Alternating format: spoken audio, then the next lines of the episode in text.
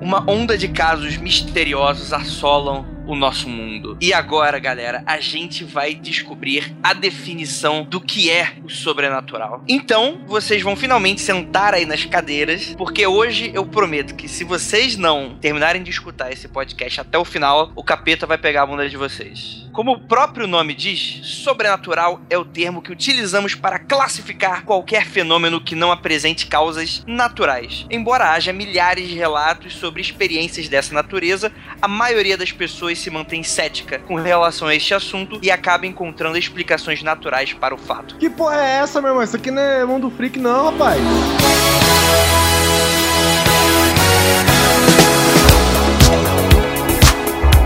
Isso é podcast de homem. Isso aqui, rapaz. É, para com isso aí. Isso aqui, rapaz, é grande coisa, meu irmão. Olá, coisas e coisas. Tudo bem com vocês? Aqui é o Guizão e nessa mesa redonda, cheio de crânios e ossos e um pouco de sangue meio seco, mas tem um pouquinho molhado também, deu pra sujar a ponta dos dedos. Estou com Oliver Pérez, I merely adopted the dark. Alan Polar, E hoje nós tivemos uma substituição de cagões. o nosso amigo de volta a casa. É um prazer ter você aqui de novo, Andrei. Andrei Fernandes. Olha aí, aqui é o Andrei, host lá do podcast Mundo Freak Confidencial, podcast de paranormalidade, casos sobrenaturais e etc. E o Joelma tá aí pra provar que não é só gaúcho que sabe fazer um churrasco. Olha aí, olha aí. E aí, pra, pra embasar aqui a, o peso do sobrenatural, estou com o nosso amigo Salvador, o homem por trás, ui, de todos nós do Grande Coisa, Bruno Gunter, o Freak. Horror eterno. E como a gente tava precisando de um cagão, né? Porque todo mundo aqui é macho, não tem uma- que tal, não tem medo de sobrenatural. Não, não foi nada, gente. De sobrenatural. Estamos aqui direto da cidade gamer. Dedo gelado. Palhares. Ai, Jesus, eu vim aqui só pra poder xingar o Carlos em outro podcast. Uma merda, Carlos. É isso mesmo, senhoras e senhores. Nós vamos falar sobre aqueles casos sobrenaturais, aqueles casos que, como dito lindamente pelo homem do sapato branco da internet, casos que a natureza não explica. Vamos falar pela segunda vez sobre sobrenatural. Sobe a música e a gente volta pro tema. Minha manjá tá comigo.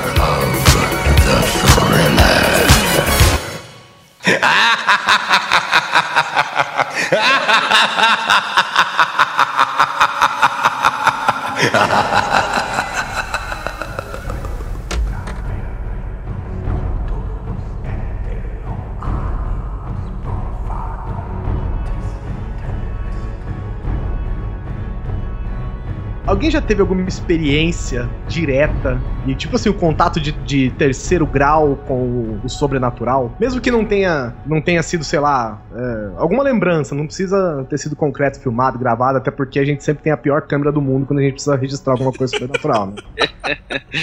É verdade, cara. É, os, os eventos sobrenaturais, eles são envolvidos geralmente por câmeras Tech Pix, o que dá é uma boa teoria da conspiração. É engraçado que a É, não, quantidade não, de para, casos para, para, sobrenaturais... para. Todo mundo sabe que essa porra já vem com fantasma. Não vem, não vai, não vem falar essa merda, não.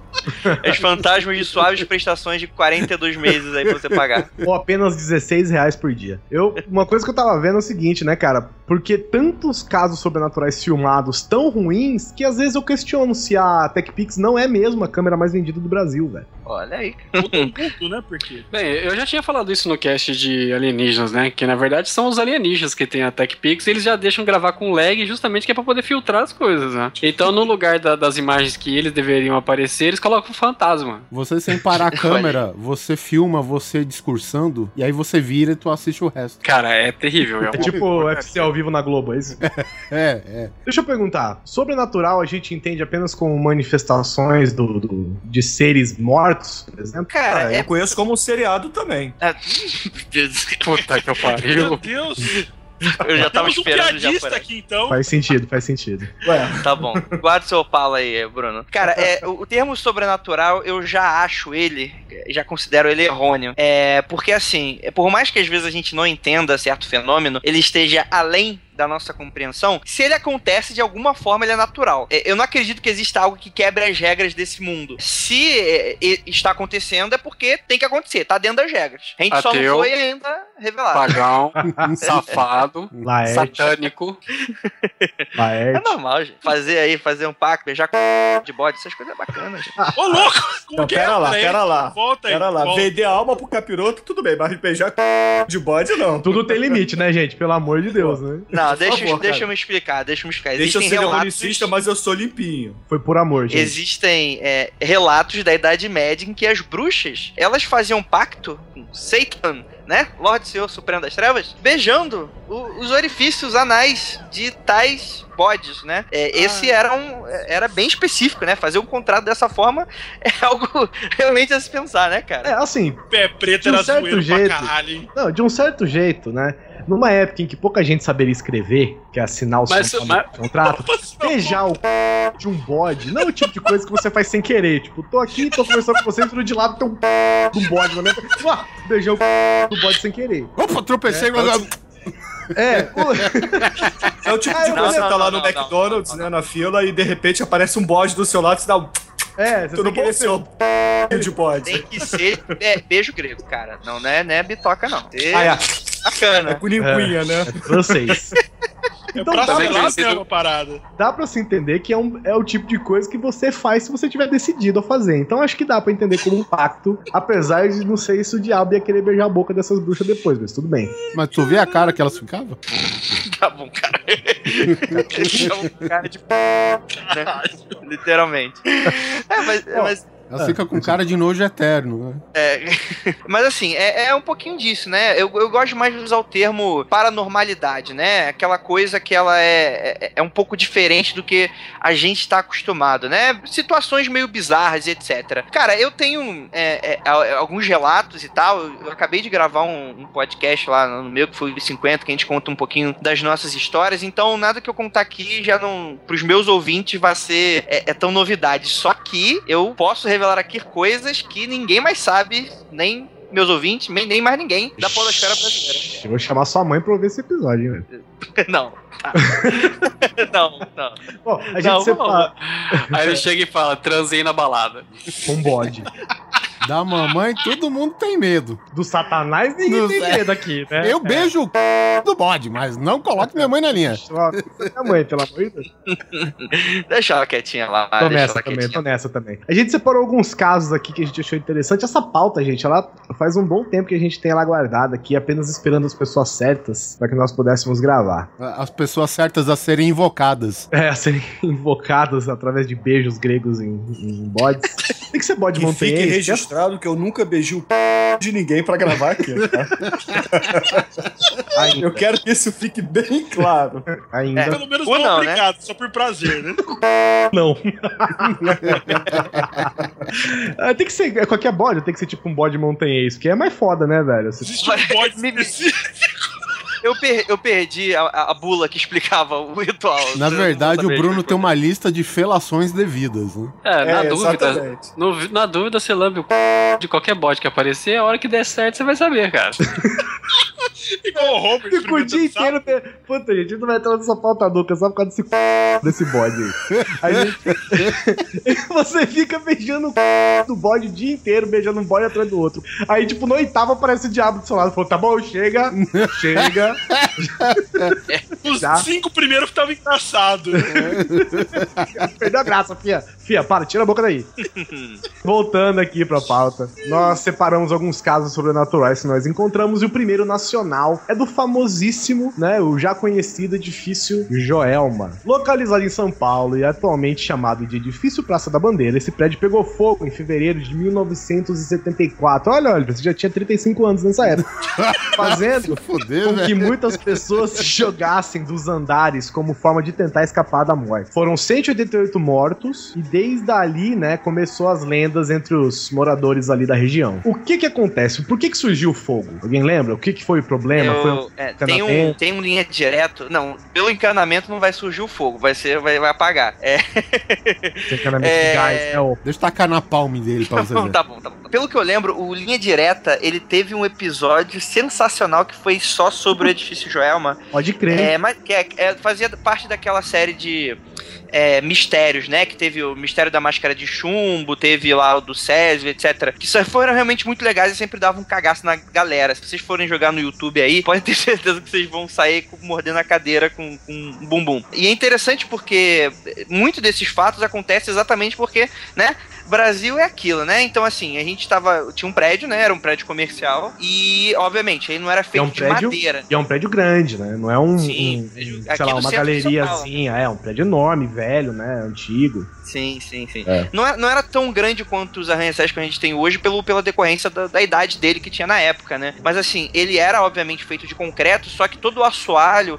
a maioria das coisas que eram feitas dentro dele era de madeira. Então tudo começou, na verdade, por causa de um curto-circuito em um dos ar-condicionados, né? É o que o pessoal fala, os bombeiros falaram. É, e como tudo ali era uma estrutura de madeira, o, o assoalho, o tapete, essas coisas bregas aí de escritórios da década de 70, é, porra, foi um, um fósforo, né? O- e, assim, interessante foi que. Interessante não, pra galera não foi muito interessante, porque o fogo começou da metade do prédio. Ou seja, a galera que tava na parte de cima não conseguia mais descer. E esse foi o grande problema, porque o fogo ia subindo e no desespero as pessoas iam se jogando, né, cara? Que é uma morte exatamente horrível. Quem não, não, não, se lembra disso, óbvio, né? Porque aconteceu em 74. Mas mesmo com os vídeos no YouTube, você vê uma cena parecida, né? Claro que em maiores proporções, não menos trágica, né? Nem mais trágica do que essa. Mas o World Trade Center foi assim também, né? Mas É, você o- imagina o- o que que é o desespero de uma pessoa de achar que a solução pra, um, pra não morrer queimado é se jogar do prédio. É, cara, é uma, uma situação muito desesperadora, velho. Muito desesperadora. Sim. E, e a, e a polícia, né? Os bombeiros tinham os helicópteros tentando, mas o fogo, né? A fumaça e o fogo era tão forte que não conseguia chegar no prédio, né? Pra resgatar as pessoas, né? Sim, é aquele tipo de coisa que é muito rápido, né? É. É pou- pouca pessoa sobreviveu. Eu acho que uma das poucas pessoas que sobre- sobreviveu, olha só, era um office boy que já começa, já os gelados já começam daí. Um office boy que tava preso pelo fogo e tal, é, com um grupo de pessoas. E pelo que eu lembro do relato, ele foi um, do- um dos poucos que sobreviveram junto com um grupo de pessoas, porque, segundo ele, é, ele, ele teria sido guiado por um anjo dentro do prédio. Surgiu um anjo no meio do fogo e tal, e guiou ele pra, pra um lugar que a chama não tava tão forte e ele conseguiu escapar. Foi uma das poucas pessoas assim que conseguiu. Engraçado foi que anos depois o Office Boy se tornou pastor, eu acho que por causa disso, né, cara? Eu também Mas- talvez me tornaria. Eu vou fazer uns corre pra Deus agora. Eu ia virar até freira. O que eu lembro desse caso, Guizão, é que teve aquela lenda do, das 13 pessoas que ficaram presas no elevador, não é? Isso, tentando escapar, né? Sim, inteligentíssimas, né? Tá pegando fogo no prédio, vamos para o elevador, que é a coisa mais mas não sensata dá, se fazer. cara, mas não dá pra julgar. Velho. Não tem como você julgar, cara. As pessoas estão desesperadas, cara. Você não vê, por exemplo, aqui recentemente agora, um caso que acabou de completar, acho que dois anos aí, da Boate Kiss, por exemplo. Meu, teve gente, teve tipo, quando os bombeiros conseguiram entrar, depois que extinguiram o fogo e dissiparam a fumaça, eles entraram no banheiro, cara, e tipo, tinha pilhas de cadáveres, entendeu? Porque as pessoas não sabem pra onde estão indo, cara. Elas simplesmente entram numa porta achando que estão saindo e foram morrendo no banheiro, entendeu? Tinha, sei lá, 40, 50 corpos nos banheiros, cara. Justamente porque a pessoa não sabe o que tá acontecendo, cara. Na hora do desespero não tem como você julgar ninguém, velho. É, não tendo, não tendo uma brigada de incêndio que vá direcionar o pessoal, acontece isso mesmo, cara. Não, É. A massa você não controla, ela espalha, só isso. É. É, foi complicado. Mas a, a história, na verdade, sobre o caso dessas 13 pessoas que morreram no elevador é que elas não foram identificadas e foram enterradas juntas, num cemitério lá de São Paulo. É, Na verdade, elas foram enterradas juntas porque lá aqueceu de uma tal maneira que elas se fundiram. Então É verdade, é o que, verdade. que era de quem, entendeu? Caramba. Nossa, velho. E aí, é, o túmulo dessas pessoas lá em São Paulo, né? Os relatos das pessoas sempre dizem que tinham choros, né? Prantos, é, gritos de dor e etc. E aí, o que os coveiros e as pessoas ali da- do cemitério fazem é sempre jogar água nesse túmulo para acalmar as almas das pessoas. Ah, é verdade. É verdade. Então, aquele arrepio na nuca do nada é bom, gente. É, inclusive, é, só- é, isso algumas pessoas dizem isso, outras dizem, inclusive, que ela. Que isso é lá no cemitério São Pedro, né? Tem até a capela das 13 almas. Dizem que elas são milagrosas também, né? É, se atribui muito a isso, né? Pessoas que tiveram mortes. Horríveis vão Pode- pensar, é. "Putz, agora que eu morri, eu vou fazer o bem. Não, mas não sei, às vezes, sei lá, absorve o sofrimento. Cara, eu não sei, né? O sobrenatural tá aí pra gente não saber dele, né? Só Como, pra. como que não? A gente trouxe o. Andrei aqui, caralho. Olha aí. Cara, não vou E- fazer nenhum exorcismo até o final desse podcast, tá? Só pra avisar, especialista de brincadeira. Sei lá, às vezes, entusiasta, né, Andrei? às vezes, sei lá, o cara vai me chama por Skype, pô, André, tô aqui, uma pessoa tá endemoniada, faz aqui um exorcismo É. pra mim por Skype, não. O, Não o Andrei, o Andrei, vírgula. Não de graça. O investigador Andrei. Caralho, vai ser foda, cara. Esses apelidos é... Entre estrela e investigador, né? Tá, tá foda. E é engraçado também do. Engraçado que toda hora que fala engraçado É, bem tipo de caso é engraçado foda. Dá pra ver. Você É, tá, pra ver o tipo, de, o tipo de relação que você tem com esse tipo de catástrofe. Não, assim, tem é, outros relatos também. O das 13 Almas é, é- é um dos mais conhecidos, é, por causa disso, de todo esse mistério e tal. Mas existem muitos relatos de pessoas que trabalham, né? Porque que aconteceu? Depois que, que acabou o incêndio e tal, foi apagado, depois o prédio foi reformado, ele mudou de nome depois, mas ele hoje funciona normalmente. Eu moro aqui do lado, é, o que é bastante coincidência, só fui descobrir depois, depois que eu tinha gravado o podcast sobre. E ele funciona normalmente, assim, o escritório é normal, as pessoas vão trabalhar e tal. E existem diversos relatos de pessoas que trabalham lá até hoje que dizem que não tem coragem de trabalhar até, até depois do expediente, exatamente porque é, é, rola umas aparições loucas lá e tal. Tem gente que vê mulher de branco. Mesmo É demolindo complicado. o prédio todo e construindo outro no lugar, ou não? Não, não, não foi não, demolido, não foi. Não foi reformado. Demolido.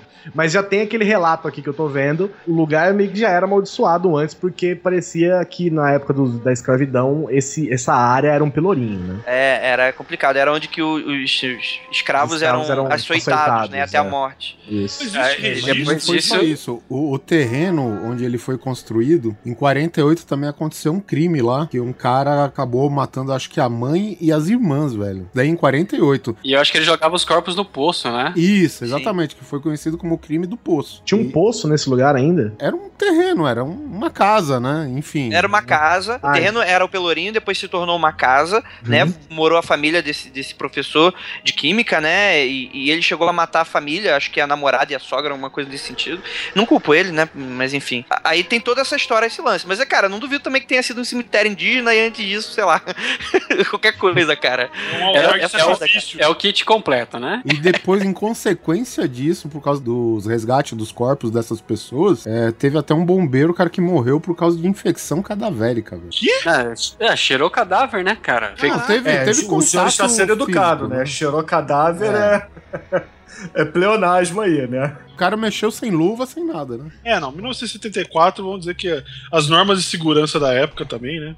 Não tem nem até hoje, né, cara? Vai ter 74, né? Cara, eu, eu trabalho, eu trabalhei muito é, em órgãos de governo, né? E eu sinto que assim, mesmo com os prédios renovados e tal, em Brasília todos os prédios são, né, tem décadas de idade, né? E mesmo com, sei lá, cara, com iluminação o tempo todo, com seguranças o tempo todo, e mesmo sabendo que não tem nada, com nada acontecendo, não tem nenhuma história trágica nem nada, cara, já dá meio cagaço, né, velho? Agora você imagina você trabalhar num lugar que, que pessoas dizem que enxergam vultos ali, que vem aparições e tá maluco, velho. Eu não consigo. Ah, Quando eu era mais moleque, eu não conseguia atravessar nem tipo o corredor de casa sem sair correndo, velho. A, prefeitura, a prefeitura de Jaú mesmo, ela, ela é iluminada, saca? Então tem sempre guarda e tal. Uma vez eu tava trabalhando lá no, no CPD e era no, é lá no fundo, né? No porão, cara. E eu tava trabalhando e escutando, como, cara, como se tivesse acontecido. Como era perto da câmara. Então eu achei que tava acontecendo uma sessão da câmara, alguma coisa, né? Uma sessão solene. A barulheira, cara, né, com uma, uma converseira assim, e escutava com, sabe, criança correndo, uma coisa assim. Ah, não, criança não, velho. Para. Para, velho. Não, não, não, não, não. E, né, até aí, pô, eu tava acostumado com esse tipo de barulho, né? Porque segunda-feira era dia de sessão, então é normal você ouvir esse tipo de coisa. E, cara, aí eu peguei e terminei, fui. Fui bater meu ponto, né? Subi lá a rampa, o guarda abriu pra mim. A hora que eu voltei, falei, meu, e o que, que tava acontecendo aí na, na câmara, velho?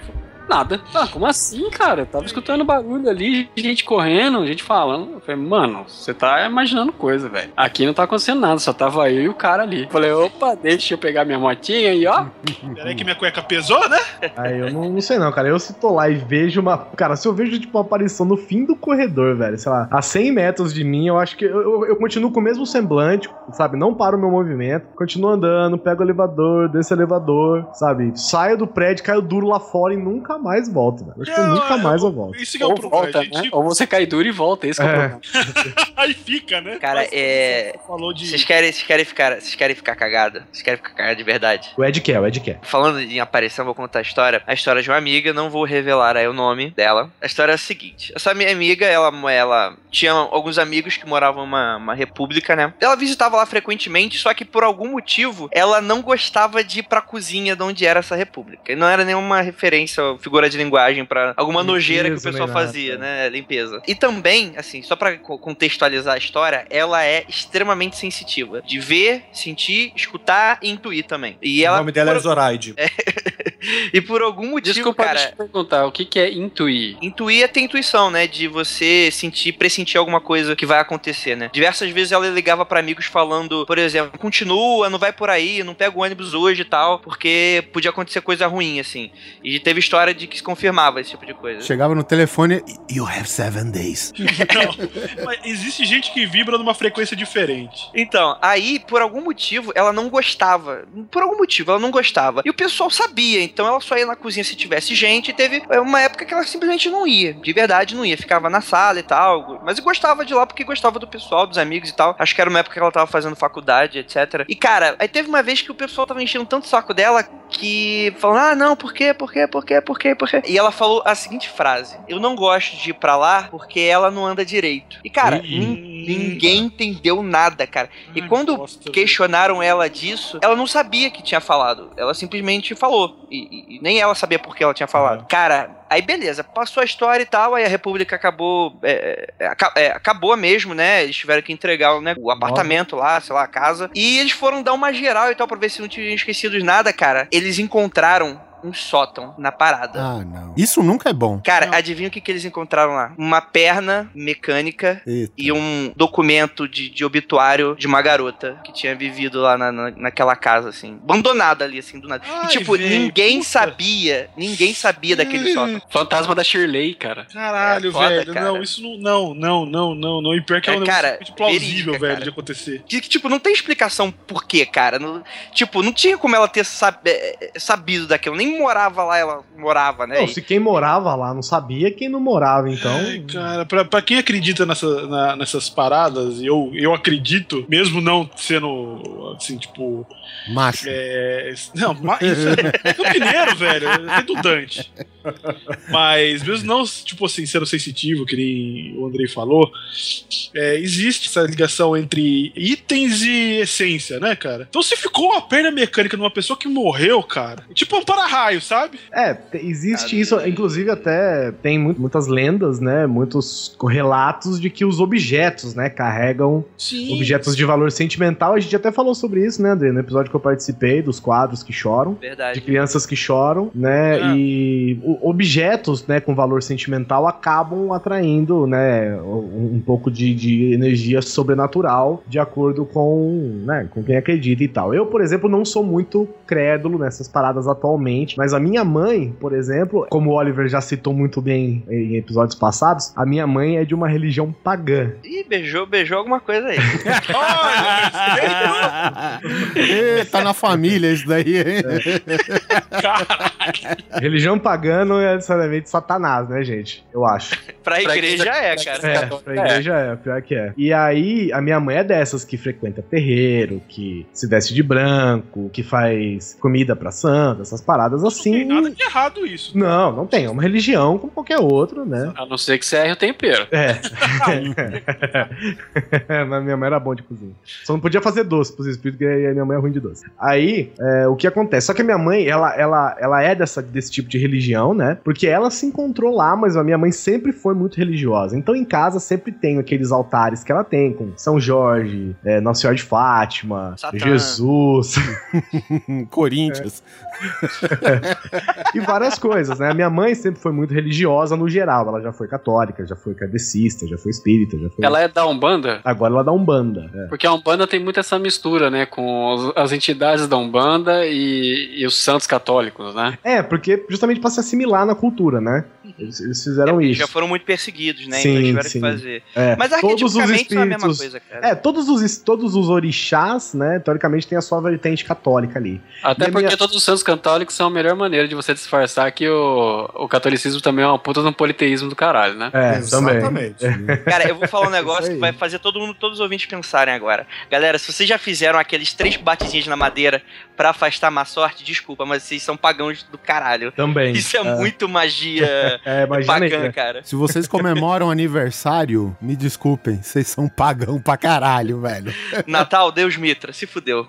O presente agora vai, vai queimar. Pois é, e a minha mãe é dessas que, que recebe espíritos, né? Que baixam, baixam os preto velho, baixa os. faz o download, né? Dos preto velho, faz o download dos caboclo, dos índios e tal. Essas coisas todas eu não conheço muito bem, tá? Minha mãe ela simplesmente faz assim. E eu sei que existem mil vídeos no YouTube dizendo que isso é falso, que essas pessoas querem apenas enganar as pessoas e tal, mas eu conheço a minha mãe desde que eu nasci, eu sei que o intuito dela é querer ajudar.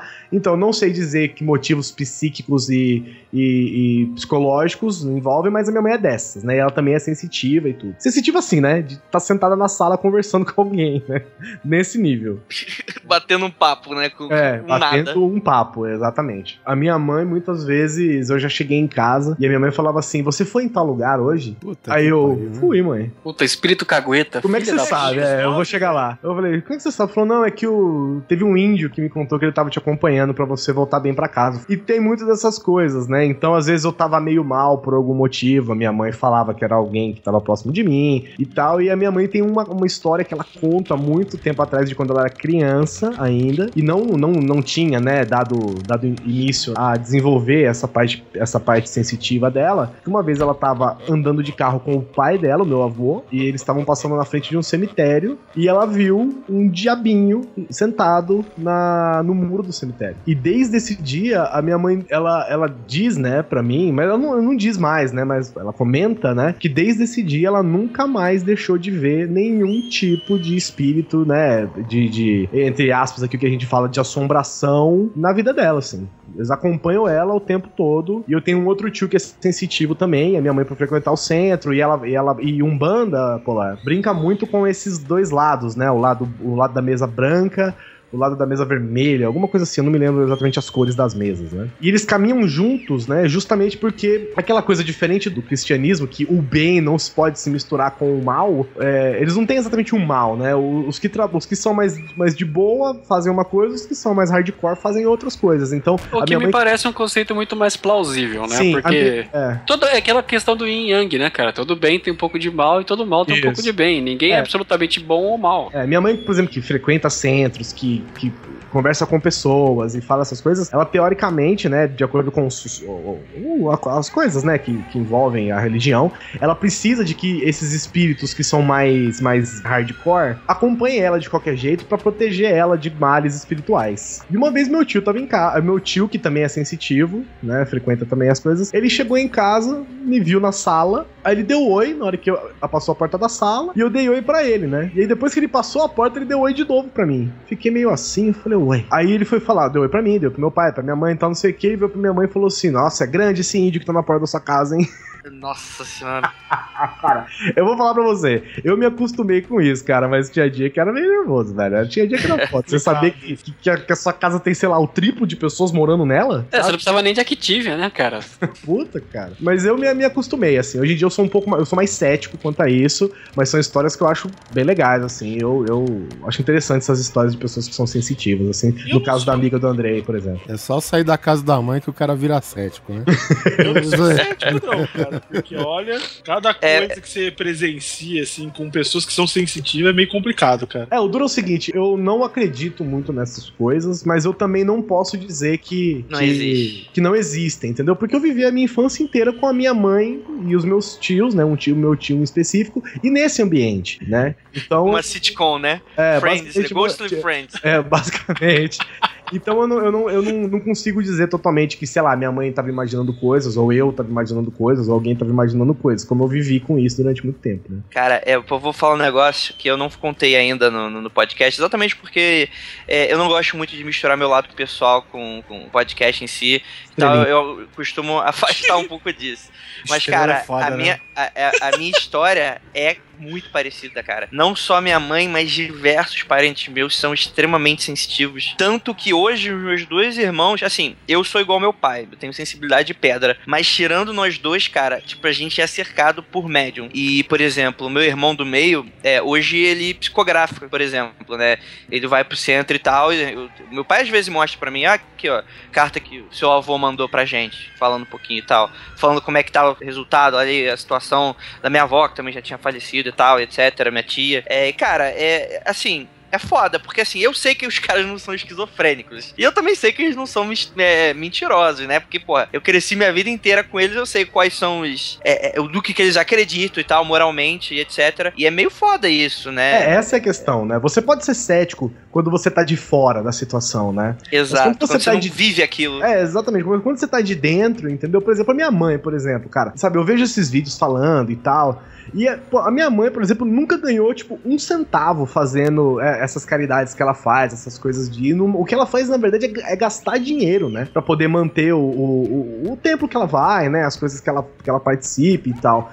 Então não dá, pra- não dá pra eu. Sabe, não tem como eu dizer que a minha mãe queria roubar as pessoas, porque minha mãe nunca. Cara, em 28 anos eu nunca vi minha mãe ganhar um centavo fazendo isso, entendeu? Então é difícil, cara. Quando você tá de fora é fácil, mas quando você, quando você vive essa realidade, né, é, é um pouco complicado, assim. Então eu não digo Sim. que sim, mas também não digo que não. Eu tenho uma pergunta sobre psicografia. Quando Opa. o, o, digamos assim, não sei como que chamar o cara, o host, quando- quando ele psicografa O a cali- receptáculo. o receptáculo, muito bem dito. É, quando ele psicografa, a caligrafia dele muda pra, pra de repente, pro cara com- que ele tá escrevendo? Cara, eu acho que vai depender. Acho que, na verdade, existem duas respostas para o que você está falando.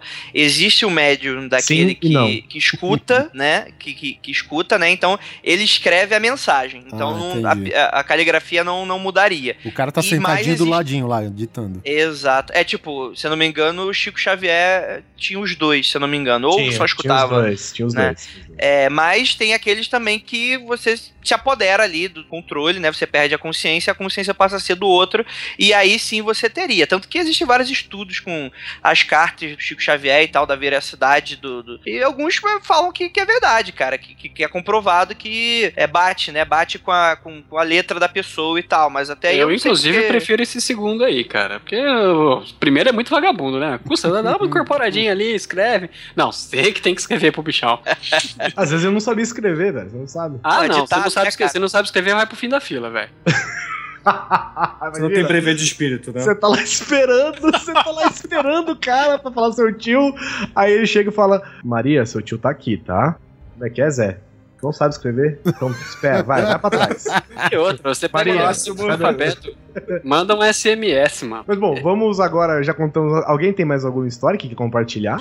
É, Eu só gostaria de afirmar o seguinte: se você gosta de acreditar ou não. Não é porque você não tá vendo que não existe, tá? Então, eu acho que eu vou bem, eu me guio muito bem por isso, sabe? E também por causa disso que eu tenho medo pra caralho de quase tudo. É engraçado, por exemplo, porque a quanto mais você acredita, mais medo você tem, até o momento em que você passa a conviver com isso. Por exemplo, minha mãe convive, né? Teoricamente com isso. A amiga do Andrei convive. O, o Exatamente. Andrei convive com isso. Então você passa a entender. Mas você sendo cagão desse jeito, você teve já algum motivo pra realmente se borrar? Cara, eu tenho muita sorte de não ter esse nível de sensibilidade, sabe? Tipo, minha irmã tem, tipo, minha sócia tem pra caramba, sabe? Mas eu tenho muita sorte de não sentir nesse nível. Eu, às, vezes eu, às vezes eu me, eu me sinto mal em alguns lugares, daí a pessoa fala, ah, então, por Aham. causa de tal coisa, não sei o que tem, mas não é naquele nível de, puta, tô entendendo tudo que tá acontecendo, sabe? Sim, tô vendo Eu tudo. eu não fui a- eu comeu, não não, fui- pode ser. Eu não fui procurar desenvolver isso, porque isso tudo, qual- qualquer pessoa pode desenvolver, ué. É, em defesa do,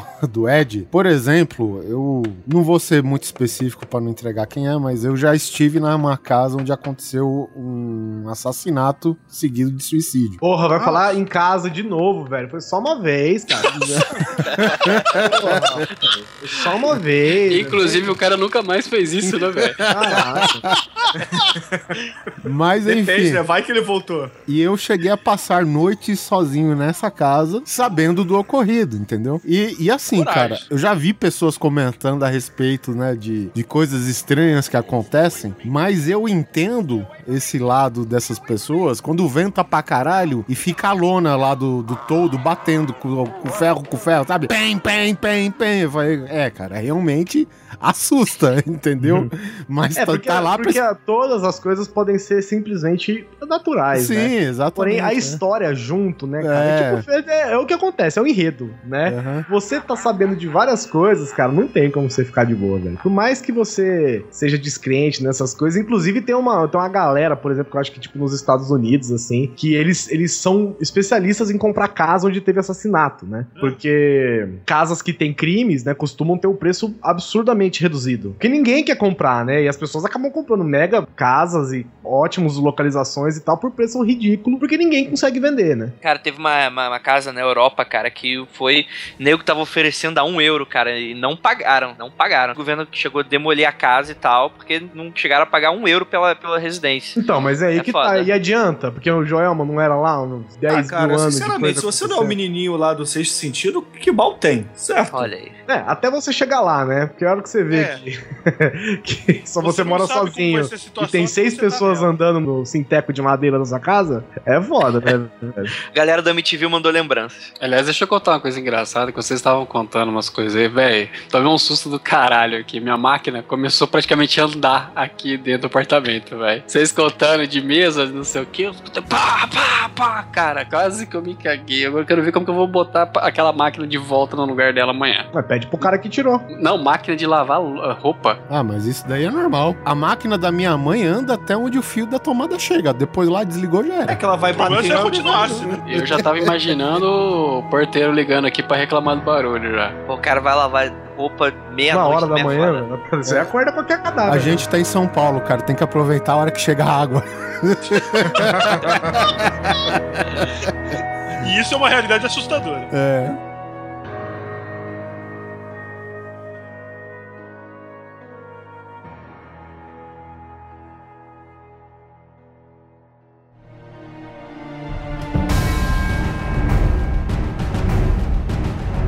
Alguém acredita no Thomas Green Morton? No? Não, velho, não.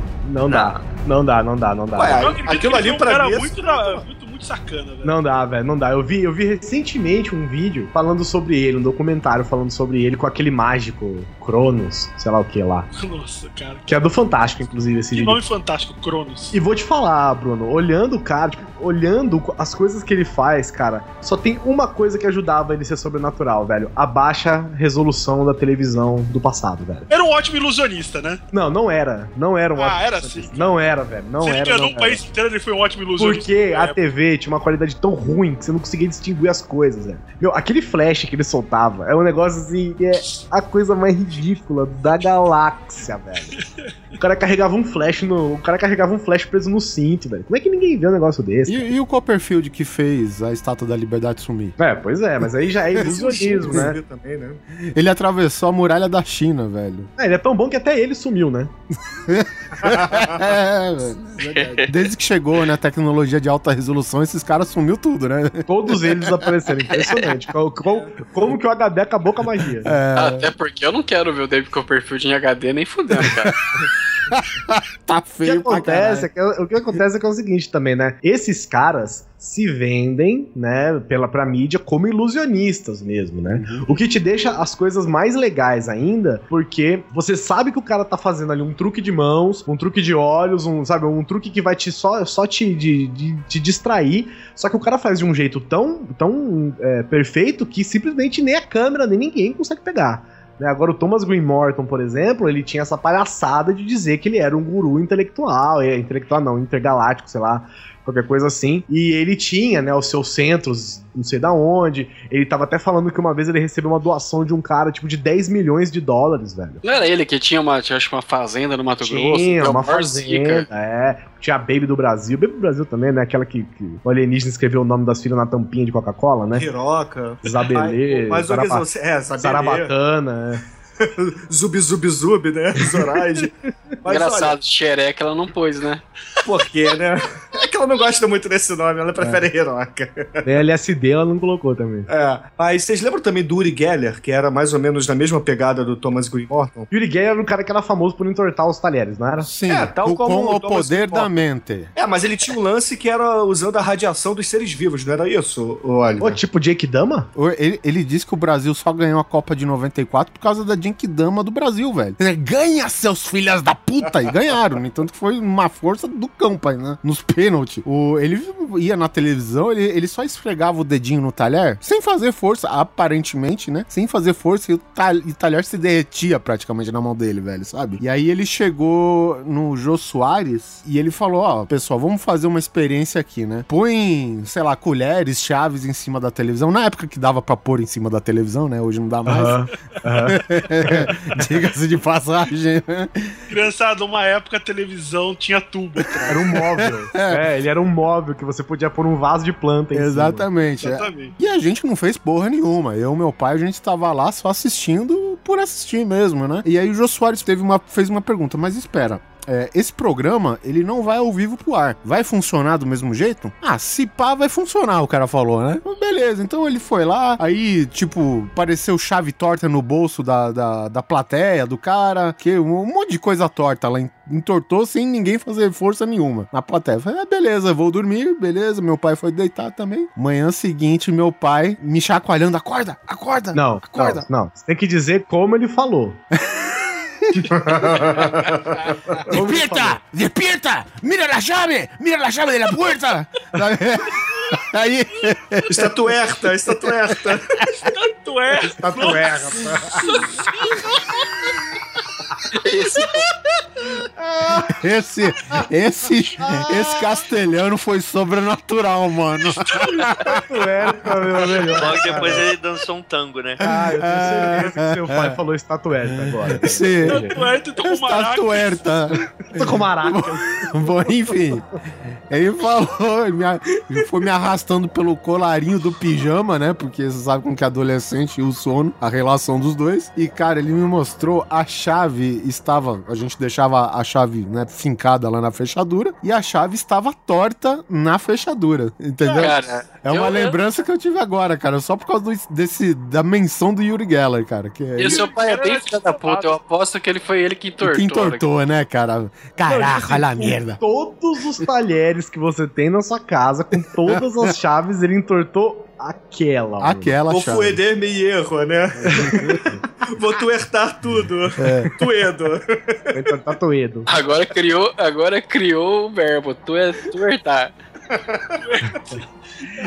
Tem um, tem um, um mágico, né? O James Randi. Foi justamente falando sobre o James Randi que eu vi a matéria do Thomas Green Morton. Esse James Randi, ele é um mágico, ele- mágico mesmo, desses de cartola, tira coelho da cartola, faz essas paradas assim. Aí ele, ele, ele. Só que é o seguinte, ele é mágico mesmo, nunca escondeu que ele faz, né? Truques. Só que ele começou a ver que as pessoas estavam roubando dinheiro, né? Teoricamente, roubando dinheiro das pessoas, dizendo que eram sensitivos sobrenaturais. E o que que ele tenta, e o que que ele fez? Ele criou um instituto, né, que na época inclusive dava um milhão de dólares, agora eu acho que dá até mais, 10 ou 20 milhões de dólares. Ele fez um instituto que é para que qualquer tipo, qualquer pessoa que se julgue sobrenatural vá lá e, e- e- mostre o seu poder sobrenatural pra ele numa base de testes. E se for comprovado que a pessoa é realmente, não há nenhuma explicação pro que ela faz, ele pega o cheque na hora e dá pra pessoa. Isso não passou um tempo no Fantástico? Passou no Fantástico porque. É, qual- como que chamava aquele, aquele doente lá que vazava óleo na mão, sabe? Lembra? Thomas Greenmore. Ah, Ah, é, é esse daí? É, Mas, também, então, foi esse também. mesmo. Cara, na e- testa. eu vou falar pra você que, assim, eu chegava a ficar com dó desses charlatões, sabe? Porque, cara, eles. Ele, ah, eu não sei te dizer se eles realmente acreditam nisso que eles falam, sabe? Porque Eles passavam uma vergonha foda, cara. Mas, assim, era muito vergonhoso o que eles faziam. É, o que ele fazia é o seguinte, por exemplo, é, no caso de pessoas que, que não cobravam dinheiro por isso, né, e faziam um trabalho religioso, teoricamente, ele não se intrometia. Ele, né, não se intrometia com nada. Se a pessoa quisesse ir lá, ele ia lá, mas ele não, não dava moral, assim, não. Tá fazendo as suas, suas coisas lá. Quando começava a ser esses caras que cobravam, por exemplo, pra, ler mensagem sobrenatural, pra não sei o que lá, sabe, pra receber o espírito, pra saber onde tá o testamento, onde que ele enterrou o tesouro e não sei o que, que as pessoas cobravam por isso, aí ele ia publicamente e intimava essas pessoas. E o que ele fala é que até hoje ele não conseguiu dar esse cheque pra ninguém. Tem um, se você procurar no YouTube, inclusive James Rand, você vai ver muitos vídeos dele, inclusive falando sobre isso. Ele tem até um TED Talk falando sobre isso. E ele tem um, um, muitos vídeos dele desmascarando as pessoas, cara. Ele tem umas coisas que são tão ridículas, velho, que você chega a ter dó da pessoa mesmo, Polar. Porque você vê que o cara é charlatão de verdade, entendeu? Porque eu imagino que o cara que se acha sensitivo de verdade, o cara não né, talvez ele não vá atrás disso. Mas você vê, por exemplo, essas coisas que são bestinhas, assim, tipo o cara que que com, com o movimento telecinético ele, sei lá, dobra as folhas de uma lista telefônica, sabe assim? Então foi um cara lá que ele disse que com o poder do Ki dele ele conseguiria dobrar, é, virar as páginas de uma lista telefônica sem tocar, né? O James Randi tava lá, ele ficou lá vendo. O cara virou uma página, virou duas páginas, virou três páginas e nada, ninguém percebeu nada. Aí virou pro cara e falou assim: ele falou, você sabe como ele faz isso, Randy? Ele falou, sei, ele assopra as folhas. Aí o cara, você tá maluco, você tá bêbado, você tá louco, você tá duvidando do meu poder e não sei o que. O cara falou, não, então a gente vai resolver. O cara, ele pegou, cara, uma lata cheia de, de isopor, bolinhas de isopor, e simplesmente jogou em volta, assim, da lista telefônica na mesa. Jogou em volta, assim, encheu ali em volta. Ele falou assim: pronto, se você conseguir mexer essas páginas sem mexer nenhum, nenhuma dessas bolinhas de isopor, o cheque é seu, cara. E o cara não fez. Falou que as luzes estavam começando a atrapalhar ele, o sentimento das pessoas em volta estavam começando a prejudicar, e o cara simplesmente não a fez. A luz da verdade, né? agora, agora só uma coisa, eu me pergunto, quão útil é você virar páginas de uma lista telefônica com a mente? Ah, não sei, Pô, né? já tá usando uma mão pra, pra, pra Na verdade, você, na orelha, você, né? vira com, você vira com um beiço, né? É, o cara descobriu a- que, olha, eu sei fazer o sopro mais discreto do mundo, olha que É. beleza. Ele tem Eu um sou o sopro ventrículo discreto. do sopro, né? Aí falou, o que que eu vou, o que que eu vou fazer com essa porra? Ah, meu, eu não vou conseguir soprar nada pesado, mas vai ser folha de, de lista telefônica, né, Folha de cara? dicionário, né, velho? Ou de Bíblia, Bíblia tem aquela folha É, fininha, sabe? também. Eu sou ventríloco de sopro. É, demorou pra cair todo mundo essa, né? Meu Deus. Meu Deus. Ah, imagina um show do, ventrí, do de sopro, velho. Ele de ladinho com a boca, né? Assim, ó. É. Ele toca a gala e tá a dois metros dele. Festa de aniversário, ele é um sucesso, né? velho? Aí imagina o, o ventríloco de sopro com o Arquimedes do lado, né? O Arquimedes terrorista. Arquimedes. Ai, Ai, Jesus, cara. Mas, ó, assim, coisas sobrenaturais pra mim, eu não, não acredito muito nessas coisas de espírito e etc. Assim, eu não- nunca vi, então realmente não, não acredito. Mas tem coisas que sempre me intrigaram, principalmente porque quando eu era moleque, existia um livro do demônio chamado O Manual do Escoteiro Mirim. E Puta, ele do trazia Pato muitas Donald. informações do, Do- demônio ali. Do. Da Disney, na verdade, Da né? Disney, do Guinzazinho Luizinho? É, esse. Esse Caralho, eu tenho esse livro, velho. E, poxa, ali tinha uma coisa, tinha um, um, artigo ali dentro dizendo o seguinte: combustão humana espontânea. Isso nunca saiu da minha cabeça. Caralho, velho, essa edição eu não tinha, não, velho.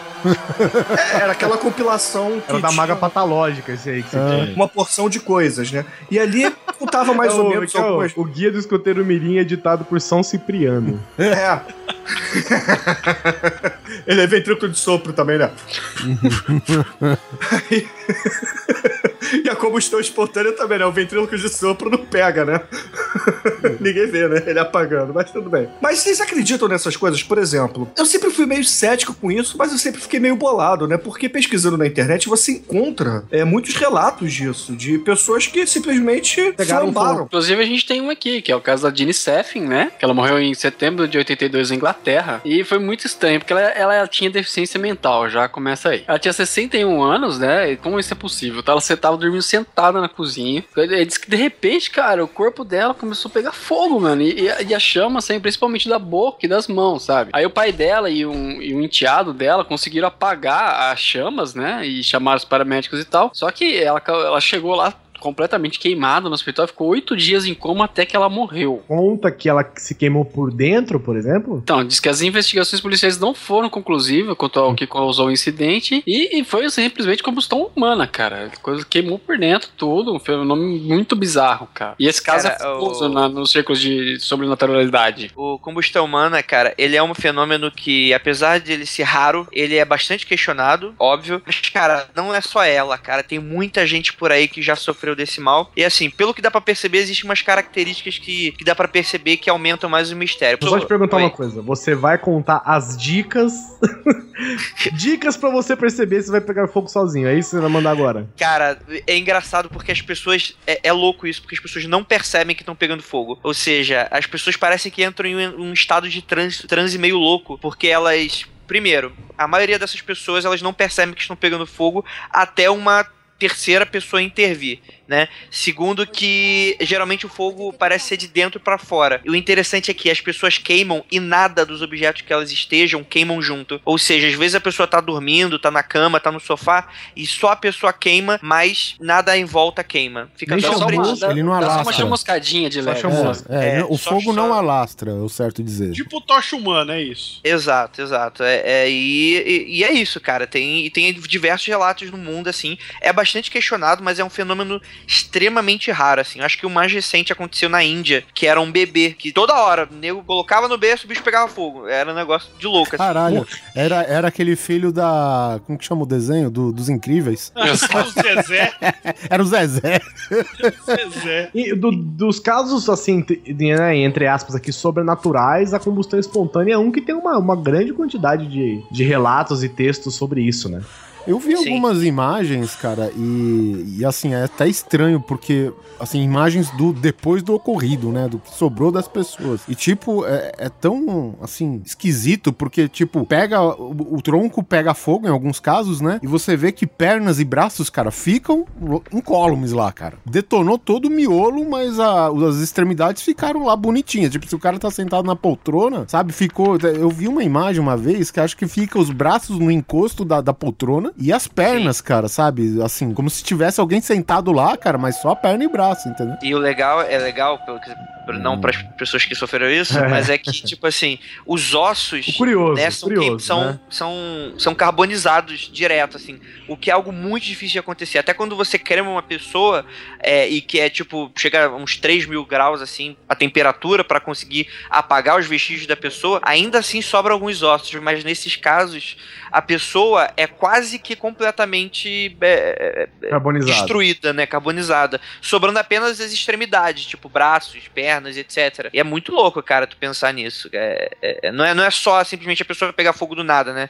E a maioria dos relatos também as pessoas estão longe de qualquer fonte de fogo, de lareira, de, de vela, essas coisas. Então também descarta a hipótese de que ela simplesmente, sei lá, tava com álcool no corpo ou alguma coisa nesse sentido. É bem louco. E mas você já viu alguma coisa relacionada algum comportamento que todas essas pessoas tinham em comum ou não? Deficiência Cara, mental. Elas? lá pro capiroto, por exemplo, né? E ele veio cobrar. É, Pode não, é ser, engraçado. Exatamente por causa disso, porque as pessoas parecem que não percebem que estão pegando fogo até acontecer. Eu não sei se em todos os casos aconteceram isso, mas é bem frequente dos relatos que a gente tem sobre combustão humana espontânea. E é bem, bem conhecido, assim, CHE, pode pesquisar aí no Google, que vocês encontram bem facilmente as histórias. É, mas é, geralmente é isso que acontece. Geralmente tinha um terceiro que vai salvar a pessoa. E quando não tem esse terceiro pra tentar ajudar, a pessoa é encontrada só com os braços e as pernas sobrando, sabe?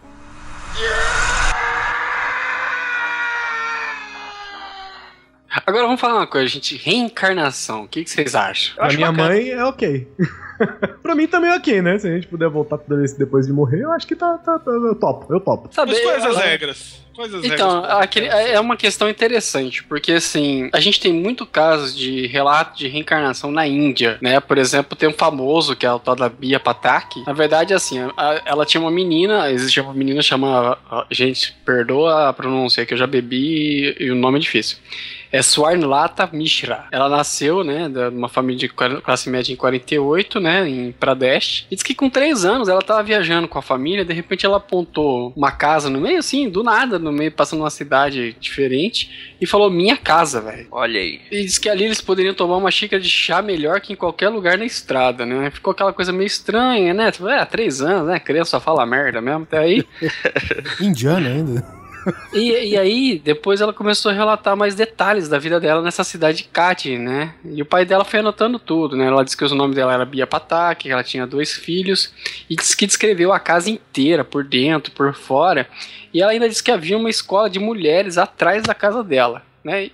Cara, não sei, é um pai interessante. Né? Ele anota tudo, do nada a menina começa a falar, mas beleza. Aí diz que ela foi descrevendo a casa inteirinha, sabe? E ela disse que morreu por uma dor de, na garganta, né? Que ela tinha sido tratada por um doutor, falou o nome do doutor, tudo tal. E, e também diz que lembrou de um incidente em um casamento numa outra cidade, onde ela e uma amiga dela tiveram dificuldade de encontrar um banheiro, vai entender. Aí quando a menina já tinha 10 anos, o caso dela chegou ao conhecimento de um professor, né? Que era pesquisador indiano, né, que é colega de um cara que é muito é especialista em encarnação. Eu não sei que área você deve seguir para ser especialista em encarnação.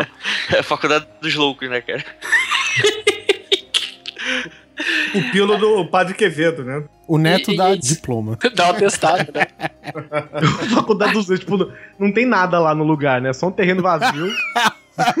e todo mundo fingindo que tá sentado fingindo numa cadeira tá invisível. Aula, é, Aí fala, cuidado com a parede, né, velho? Aí esse cara disse que foi até, chegou ao conhecimento do professor, o cara resolveu pegar as, as anotações lá e foi até a cidade onde ela tinha falado, né? E realmente elas acharam o local exatamente do jeito que ela tinha falado, os parentes dela estavam lá, existia mesmo a família Patak. Diz que a, a, a Bia morreu em 39, né? Deixando marido, dois filhos e, e os irmãos jovens, né? E o, e o professor entrevistou a família verificou tudo o que ela falou realmente batia. Aí a, a, família meio que. A família dela meio que tentou armar uma pegadinha para ver se era verdade ou não, sabe? É, tipo, levar, vamos a família toda visitar a menina. Aí um, um dos irmãos não apareceu e ela falou: Ó, oh, cadê o tal cara? Cadê ele? Meu, aí todo mundo ficou assombrado, né? Então realmente ela é, dizia, é, parecia ser o que ela dizia, né? E diz que ela, inclu, inclusive, identificou quando ela tinha morrido. Cara, e aí, o que, que, vocês acham? Eu tenho um cara... caso parecido recente de uma criança que diz que levou o corpo, o próprio, mostrou o próprio corpo enterrado pra polícia, né? O próprio corpo da vida anterior dele pra polícia, e isso meio que já foi desmistificado pelo próprio Farsas, já disse que é mentira e tal. Mas a, a Índia, né, tem um detalhe interessante que é a Índia. Então, cara, eu não consigo entender, sabe? Eu não, não digo Será que, que a deficiência de proteínas animais advindas rato, da vaca pode acontecer de de dar esse problema nas pessoas? É, é, é aquele Gandhi, né, cara? Aquilo é o Rio, né? É, é foda, né, Você não vê? Você não vê, por exemplo, o, o, o, bombeiro morreu, né, por infecção cadavérica, né, tocando ali em um corpo. Imagina tomar banho no Gandhi, né, velho? Não, você toma água do Ganges, por Você exemplo. bebe aquela água, né? É, nossa, é uma cultura muito louca, assim. Eu não sei dizer, velho. Eu, eu não duvido porque toda vez que você, que você sabe de alguma coisa muito absurda que chega a beirar o surrealismo, né? O irreal, é na Índia, né? É o cara que, que, sei lá, consegue dar nó na rola, é o cara que ficou... Limpa o com a mão. Limpa o com a mão, ficou 35 anos com o braço pra cima, sabe? O homem que não toma banho desde que nasceu e tá com 97 anos agora. Então, tipo, tudo é. que é maluco de verdade verdade você vê na, na Índia, né? Tem cara? os caras lá na Índia que eles conseguem chegar num estado de meditação tal que eles praticamente morrem, né? Mas é, morre, mas não morre. É, tecnicamente seria uma morte pra nós, né? Tipo, o coração bate uma vez por ano. Mas assim, é, é, é, um lance muito estranho porque a gente fala que é maluquice. Pra eles é a realidade deles, né, cara? É, pois é, é isso que eu tô A gente fala que é maluquice, não é maluquice, cara. Os negros, eles vivem com isso. É, é, um, cara, é, é, difícil fazer, se julgar esse tipo de coisa. É bem complicado. É que faz parte da meio que da religião deles, né, cara? É, é. Inclusive, muito provavelmente, essa coisa da reencarnação veio daí, né? Do mito ocidental, porque é, apesar dos professores de histórias ensinarem história muito mal, é, é, pouca gente sabe, mas não é porque o pessoal tava do outro lado do mundo que eles não se comunicavam, né? Uhum. É, inclusive, inclusive, né? Todas as grandes expedições que, que a gente tem aqui no Ocidente foi para pra Índia, né, cara? Sim, sim, pois é, né, cara? Índia, China, Marco Polo, né, cara? Você É, mas- que mas o- direto lá? É, mas o né, Marco mano? Polo meio que encontrou a China, né? A China era meio que isolada, enquanto a Índia era a rota, né, europeia e, e até um tempo americana, né? Sim, as Índias Orientais. É, pois é, era todo tipo de tempero, e especiarias e tecidos fodões iam todos da Índia, né? O Marco Polo podia dizer que tinha amigos mongóis gigantes, né? Ele sim. Puta Verdade. que pariu. Oh, mas é assim, uma pergunta. Eu comecei a assistir, só um parênteses aqui. Eu comecei a assistir aquele Marco Polo, né? Que acho que é do Netflix. Sim. E aquela história bate mesmo, o pai dele largou ele lá e te vira aí, filho. Cara, é sério, né, cara? Eu não coloco minha mão no fogo. Porque é, é bem, é bem plausível, né, o que eles estão contando ali. O pai dele, pra poder fazer. usar a China como rota, usar as rotas dos mongóis lá, ele deixou o filho como pagamento, que era o Marco Polo. Então, acho que não, acho que pela- pelas histórias, né, o Marco Polo foi sozinho. Eu não sei, na Mongólia eu não foi, sei qual que foi era. né? desbravando e tal, e chegou lá adulto já, já era adulto quando ele fez essa rota, né? Mas É, eu então, não mas ele, ele foi deixado lá como adulto, não como criancinha. né? Ah, tá. Bom, eu não sei Já dizer. como, assim, sei. Filho eu do só- cara era, Ah. tipo, sei lá, tinha 20 e poucos anos. Pode crer. Eu só acho foda essa história porque é tipo os, os portugueses chegando no Brasil, né? O cara deve ter chegado aqui com aquela sensação europeia, né? Vou lá desbravar um novo mundo, conhecer os selvagens, conhecer o tipo de cultura. O que será que eles podem nos apresentar? Chegar lá, umas estátuas de jade de 8 metros de altura, né, velho? Uma cidade inteira murada, uns É, bagulho então. fudidão, assim. Não, ele, assim- Caralho, bem-vindo, né? Bem-vindo. Porra, num puta de um cais melhor que o que eles têm, aquela merda, tudo cheio de rato, cocô e, e peste negra. Chega lá no. no- Aí chega na China, ergue a mão e fala, How? Pois é, eles eram os, né, os doidos lá na China, né? O que, que essa porra tá fazendo? O que, que esses selvagens vieram pra cá, né, velho? Agora me explica uma coisa. A gente tá falando, sentindo, senti, a gente não acredita muito em reencarnação e tal. Vamos pegar uma coisa um pouco mais plausível. Como você explica o- os monges budistas e todas aquela, aquelas paradas que eles conseguem fazer? Tipo, Ah, cara, isso aí é controle do próprio corpo, né? Exatamente. Corpo mente, né, cara? se você consegue com corpo e mente chegar a esse nível, quem diz que não, não pode acontecer uma. Um- você transcender pra um outro plano? Então, mas esse tipo de coisa, Ed, isso, isso é explicável, entendeu? Porque, por exemplo, pra reencarnação, você precisa morrer, né? Então, Até porque é. a gente tem alguns poucos relatos de pessoas que foram, sei lá, pro céu em vida, né? E um deles é Jesus Cristo. o outro, talvez, Dharma, né? Não, a Dharma. Bíblia, a Bíblia inteira, cara. Tem uma galera que foi pra céu em vida, cara. Que a igreja fala que não morreu, não. Ascensão, né? É, sim, É exato. então, Ascensão ou Assunção? Não lembro. Assunção é no Paraguai, filho. Esse, esse é o Fábio.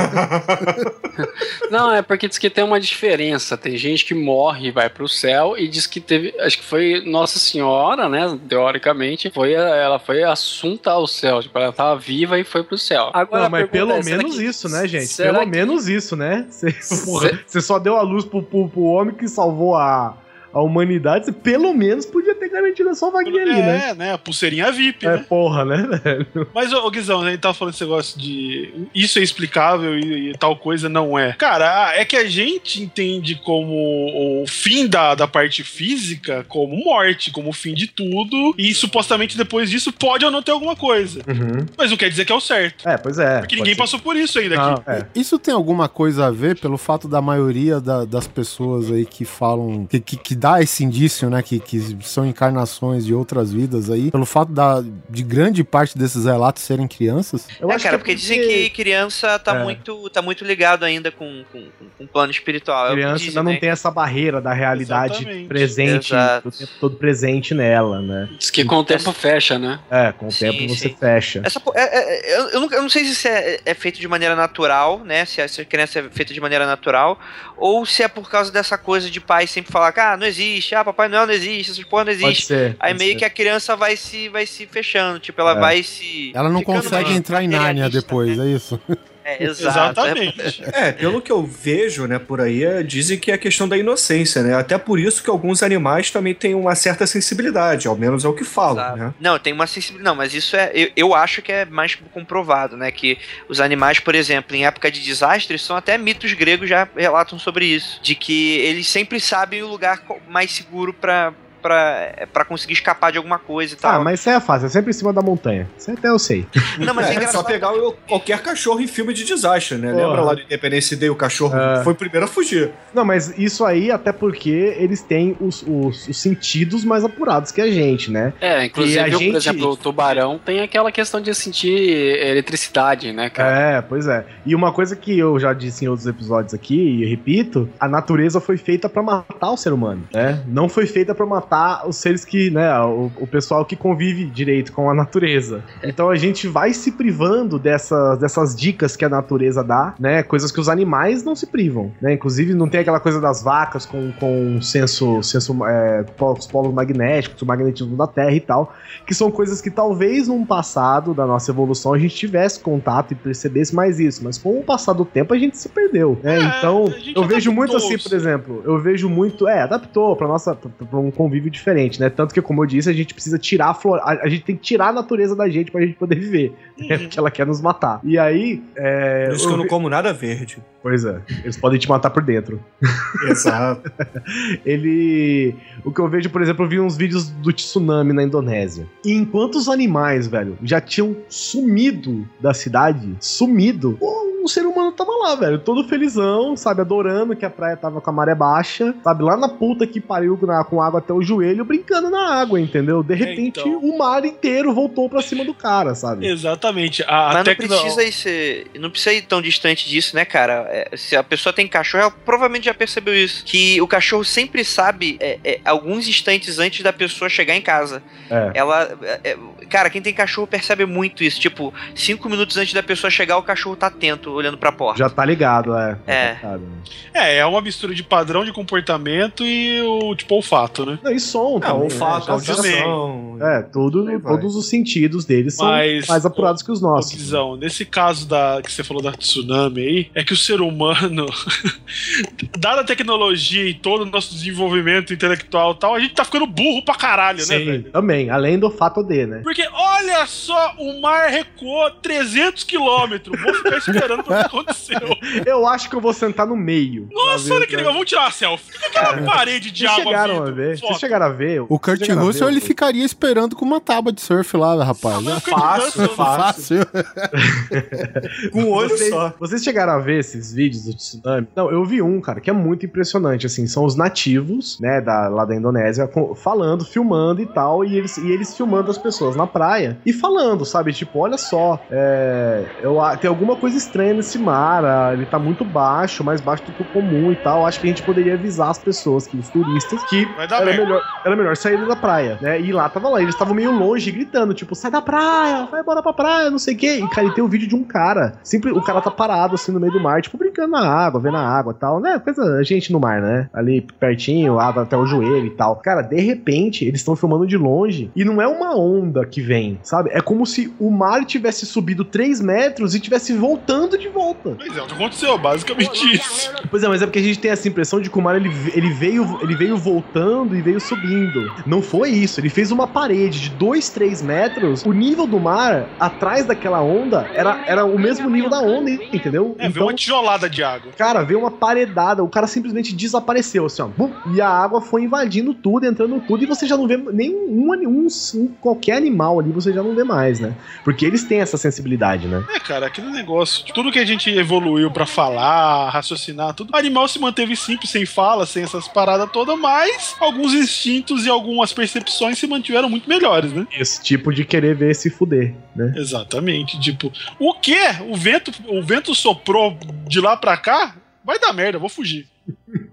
Mas ó, isso você fala, a gente fala assim, mas tem alguns seres humanos que mantêm um pouco essa tradição de, de, de entender a natureza, cara. Principalmente quem mora praia ou mora São Tomé das. Letras. Ah, não, eu já não sei. Mora, mora em sítio, em praia, tipo, o cara que mora mesmo, assim. Tipo, Nativos, né? Nativos. isso, nativos.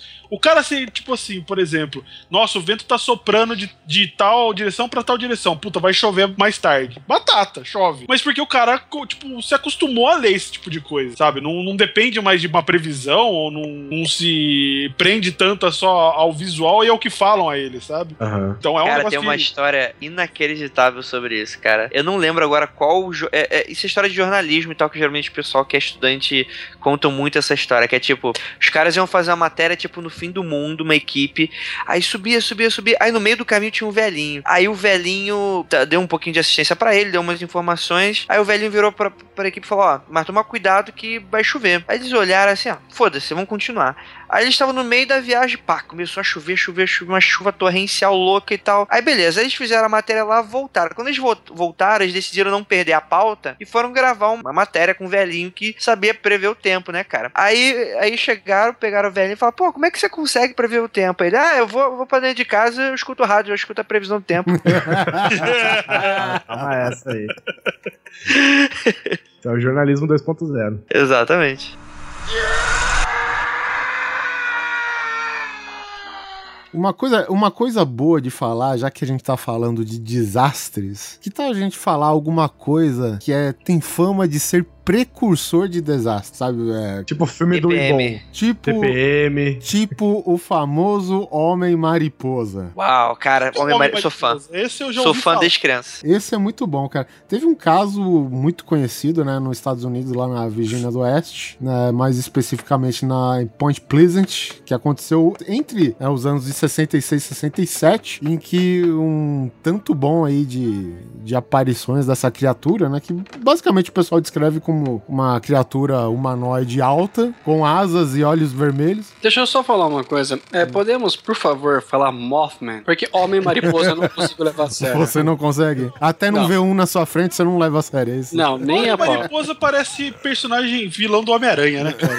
A mariposa é o The Tick, não é? O... Não, Não, The Tick tem um é, amigo Não, o que The é Tick é o carrapato. é o Ah, carrapato. é. A mariposa é o amigo O Mariposa é o ajudante dele, eu acho. dele. Isso, é. Cara, é, é engraçado. Point Pleasant, né? Foi, foi onde na verdade surgiu essa lenda, né? Explodiu com avistamentos e depois nunca mais foi visto, né? Existem alguns relatos bem esparçados no resto do mundo, em outras épocas, mas se você for procurar a história, os maiores relatos eles estão entre 66 e 67 nessa região de Point Pleasant e, no entorno dela, né? O que pode significar uma histeria coletiva muito forte ou então que a criatura realmente apareceu lá por um curto período de tempo e nunca mais surgiu, né? Qual, qual é a grande, grande lance dela, né? Ela faz parte um pouco desses mitos de criptozoologia, né? Que são esses monstros que a gente ainda não conseguiu descobrir, né? Tipo o Pé Grande, Abominável Homem das Neves e Monstro do Lago Ness, etc. É, e seria mais ou menos o seguinte: teria uma forma humanoide que seria coberta de pelo ou penas, né? Olhos vermelhos, conseguiria voar, né? Bem parecido com uma mariposa, assim. Só que a maioria dos relatos se prende nisso, assim. Não existe uma, é, é, é, uma visualização dele completamente visível, né? Quase como se ele não fizesse parte do nosso plano, é, fosse alguma coisa além, né? E ele tá bem muito, tá muito ligado a, a- a- aparecer, surgir antes de desastres naturais. Então, Tanto mas que foi, tem, tem Oi. relatos dele ter aparecido fora da, dos Estados Unidos, por exemplo? Cara, tem alguns relatos, mas eles são tão poucos e pouco confiáveis assim que eu, eu não sei se eu considero. Eu Mas ouvi dizer que que teve tem, na cara. Rússia. Teve, cara, mas até tem até 11 de setembro, parece umas montagens meio loucas falando que ele tava lá, então, tipo, eu nunca sei se é verdade ou não, né, cara? Mas é porque ele realmente explodiu na- nessa, nesse curto período de tempo nesse, nessa região, assim. Mas que, porra, a lenda dele foi pra tudo quanto que é lugar depois que se popularizou, né, cara? É, ó, em- Gente, olha só, na boa. Antigamente, quando não se tinha um- uma câmera de alta resolução no bolso de qualquer cidadão do mundo, que hoje em dia os smartphones têm, era Tem, mas até plausível você hoje não as fotos são uma bosta, cara. Exato. Aí, hoje em dia, quantos desastres naturais já aconteceram, sei lá, com essas câmeras de 10 megapixels em qualquer celular Xing Ling aí? É, já era pra ter sido filmado isso, né? Cara, ele não depende. Você já tentou tirar foto? Já tentou tirar foto da lua? Você já viu já o que acontece? É um Cara, não lixo. aparece nada. Nada. Ah, então você quer dizer que o. Homem Mariposa, ele é um. ele veio da Lua. Poxa, não é assim, não, né? não, não, é- não é- não é isso que eu tô querendo falar, cara. Um exemplo Não é assim. de, percepção. Cara, é, é- é foda, cara. É que assim, né, cara? Às vezes ninguém tá contando com uma Nikon com, com a configuração correta pra pegar uma foto de noite, né? Do homem mariposa que aparece em dois segundos, né, cara? E de outra dimensão. É, é meio foda, né, cara? É mais que- difícil. Vamos falar a verdade, não é um pônei cor-de-rosa que tá aparecendo na sua frente. É uma porra de uma figura que vai te fazer cagar nas calças. Porra, mas é um um bicho cheio de pena, grande pra cacete, com 3 metros de altura, e você não vai filmar? Ah, pô, por favor, Então, nego tira selfie Você, com você- imagina assim, você que é uma, uma pessoa normal, né? Você estando na natureza, andando normalmente, encontra um urso pardo. Você vai conseguir tirar uma foto normal? Vai sair bem tremida, eu acho. É um urso pardo, caralho. É um Olha- bicho que você conhece. Olha, eu concordo com o Bruno, mas o argumento do Ed foi. É verdade. E o urso é um bicho que tu conhece. Tu imagina um zebu desse no meio da noite. Não, olha só, uma coisa, uma coisa é você trombar com um bicho desse, eu concordo, mas ninguém pode é, filmar ele. Quantos ataques de urso vocês já viram por aí que alguém filmou de um celular? Sabe, é, é isso que eu tô dizendo. Hoje em dia não é um, um cinegrafista que tá com. encontrou e trombou com urso. Não todo mundo é cinegrafista hoje em dia. Todo mundo tem um Mas- iPhone, mas um Android mas até bolso. hoje, cara, até hoje as pessoas as pessoas filmam ETs, cara, e é tudo uma bosta, velho. Até Tudo hoje. pessoas- Por que, que nunca ninguém filmou o Yeti hoje em dia? Só tem aquela filmagem vagabunda lá, ou então. É tudo o, branco, cara. O Yeti que foi ver. atropelado. Não, o Yeti que foi atropelado não, é não. Lá Yeti daquele que- seriado. Ah, Vocês lembram? o Harry? Tá bom. É, agora já pensou, tu tromba com o homem mariposa. Opa, deixa eu pegar o iPhone do bolso. Let me take a selfie. É, é, desliz- deslizar para destravar, para desbloquear, sua senha ou sua digital. Aí tu não dá, né, cara? Então, sei Aí lá. o Google Glass. Pô. Ah, tô ok, ok. Deixa eu vender minha casa para ver um homem mariposa e documentar. Não, não, tudo bem, mas, sabe, é, É. muito provável, é muito provável que ninguém tenha pego, pô, um Não, e tem assim também, e tem assim também, Bruno. é, ele tem essa característica de aparecer, tipo, dois ou três segundos antes de um, de um desastre acontecer, entendeu? E a não, a não ser que você. A não ser que você seja tipo os russos, que conseguiram filmar o meteoro caindo, porque tem uma câmera 24 horas ligada, você não fica, né? Não, não, porque Você não é fala, eu russo. acho que vai ter um desastre nessa ponte, então eu vou já sair de casa Ah, filmando. cara, mas um bicho desse não vai aparecer na Rússia, né, cara? O cara já sabe o que, que vai acontecer com ele, né, cara? Vai. é vai tomar tapa na foda, cara, né, cara? Chegar um pingaiado lá, vai atropelar Vai virar vodka. Não, mas Então eu, eu tá. vou, vou- vou falar o seguinte, Não, mas- eu vou falar o mas seguinte, então- eu... Mas, mas escuta, não, perceba uma coisa. Tudo bem, é, o bicho aparece só 3 segundos, etc. Mas toda grande cidade, todo grande centro urbano tem centenas de milhares de câmeras de vigilância. Como nenhuma câmera dessa pegou um bicho desse? Illuminati. Estão apagando. É, isso aí. Então, é, eu acho muito improvável, sabe? Eu acho muito improvável. Não, e outra, Não- foi na- e, ele, e não tem relatos dele recente, né? Tem relatos dele do Sim, passado. exato. Mas é isso que eu É, ia falar. Eu concordo bastante com o Gunter, assim. E pra falar a verdade, eu não acredito nessa escala mundial dele, em que ele esteja até hoje interagindo. Eu acho que, independente se aconteceu ou não, foi algo bem específico dessa região e desse tempo. É, É. é o que eu mais acredito. E pelos relatos, cara, e pela essa, essa ligação que ele tem com a previsão do futuro, por exemplo, o, o desastre é ligado porque nessa época, em 66, os relatos dele foram. Ele, ele foi visto dias antes de uma ponte cair, matando uma série de pessoas, né? Esse foi é, é- é o que é ligado realmente ele ao, aos desastres naturais. E assim, e, e tendo em conta isso, cara, às vezes ele pode não ser nem um bicho realmente físico, né, cara? Pode ser uma, uma manifestação de outra coisa, né? Pode ser nem talvez algo nem consciente, mas uma manifestação de que algo de ruim vai acontecer, seja lá o que você acredite como é, podendo prever ou não esse tipo de coisa, né? É, e é interessante, cara, tem um filme muito excelente com o Richard Gere, que é sobre uma mariposa, Ah, excelente cara. mesmo. né? É bom. É, e cara, esse, esse filme, ele. É, o gato, gatão. É, cara, é, o Ele é filme um ele não pão. é de terror. Um pão doce. Ele é uma mariposa. É, ele não é um de terror assim, mas, cara, ele dá um cagaço inacreditável. Ele é um filme de mistério, na verdade, E é cara. por isso que eu Tem- não vou ver. Cara, tem uma cena que eu vou, vou, vou fuder agora com o editor, mas foda-se, não, não sou eu que tô editando mesmo. É. Que ele liga pro Richard Gere. Exa, cara, essa, cara, essa cena, sério, não tem homem que, que dure na sala. Que, tipo Ele assim, é um liga mistério. pro Richard Gere? Ele liga. Alô? John, graças a Deus você está aí. Gordon. Eu pareci meio maluco Ah, devagar, devagar, Gordon. Ele está aqui. Quem está aí? Indrid Gold. E ele está aqui perto de Ah, a casa do Gordon agora. Ele disse que o Cold está lá. Gordon. Deixa eu falar com ele. Claro. Espere. Alô, John Klein. Quem fala? Meu nome é Indrid Gold. A não ser que seja Gordon Smallwood. Seu pai nasceu em Racine, Wisconsin. Você morava numa casa verde da rua Monroe. Você não se lembra da aparência da sua mãe? Tá legal. Conseguiu minha atenção.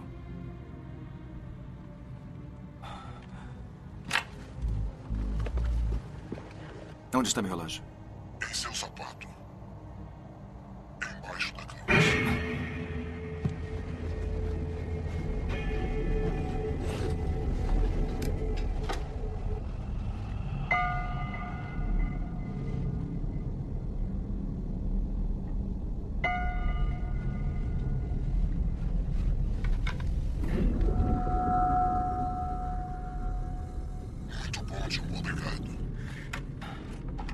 Tem em minha mão?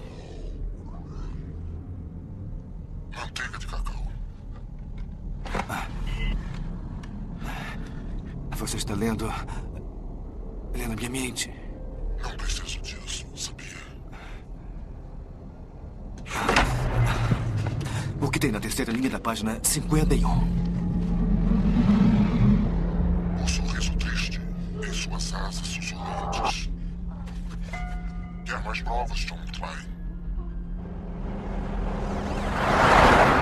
É engano, é engano, porque ele não tem dedo, né? É asa e tal, e acaba fodendo com tudo. Ele não pegou um celular, né, gente? Isso dá- leva a entender que, tipo, ele tem um contato de vibração com essas coisas e tal, O que né, cara? Faz parte do mistério. Do inglês é Mothman Prophecy. Ele fala, é do foro de Cotia? É, é por isso, é, a sonoridade do nome é foda, porque o cara atende o telefone e fica a voz. John Klein.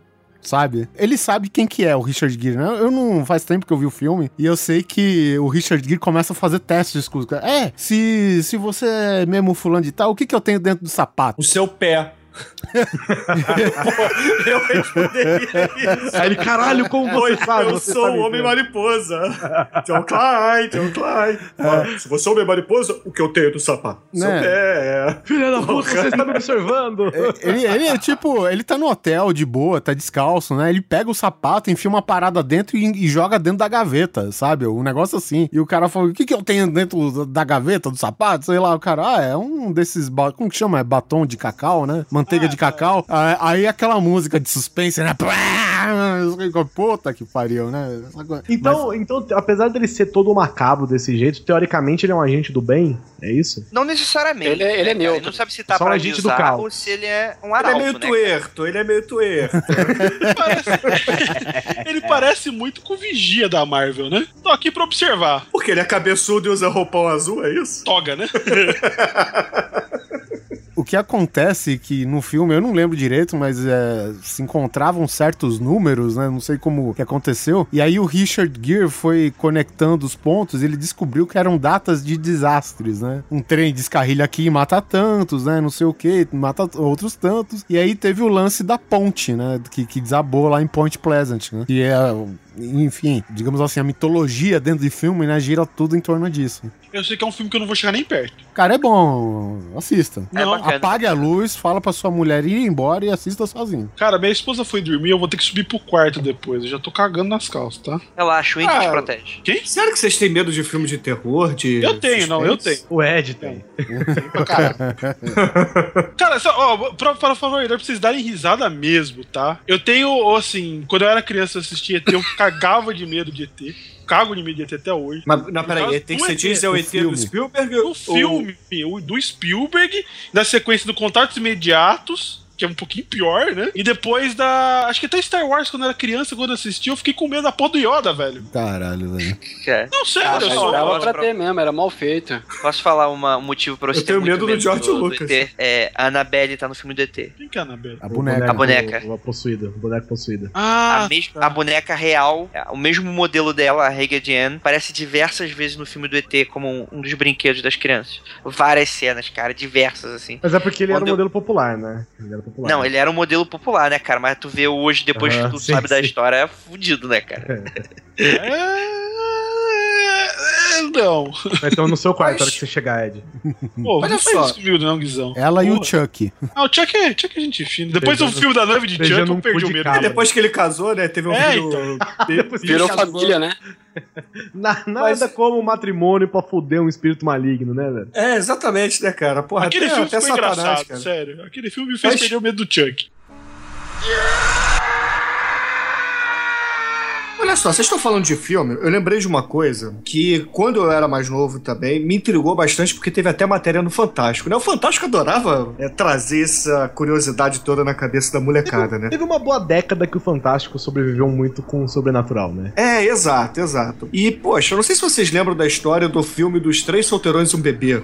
Ah, Puta, muito bom, muito bom ter lembrado disso. Então, vou te falar uma coisa. Que é, é aquela história de que morreu uma, pessoas da filmagem, né? E aí começaram a ter espíritos que foram capturados em câmera, né? E aparecem assim no, atrás de cortina, aparecem sombras, né? Vocês acreditam nisso? Vocês Então. acreditam mesmo? Você chegou a ver o Três Solteirões e um bebê remasterizado, por exemplo, em, em Blu-ray? Não, não vi. Nunca tive essa curiosidade. Existe isso? Não, mas eu digo assim, com uma qualidade melhor do que a do VHS na nossa TV de 21 polegadas. Cara, mas se De Volta pro Futuro ficou uma bosta, você acha que vai melhorar? Eu só tô explicando uma coisa.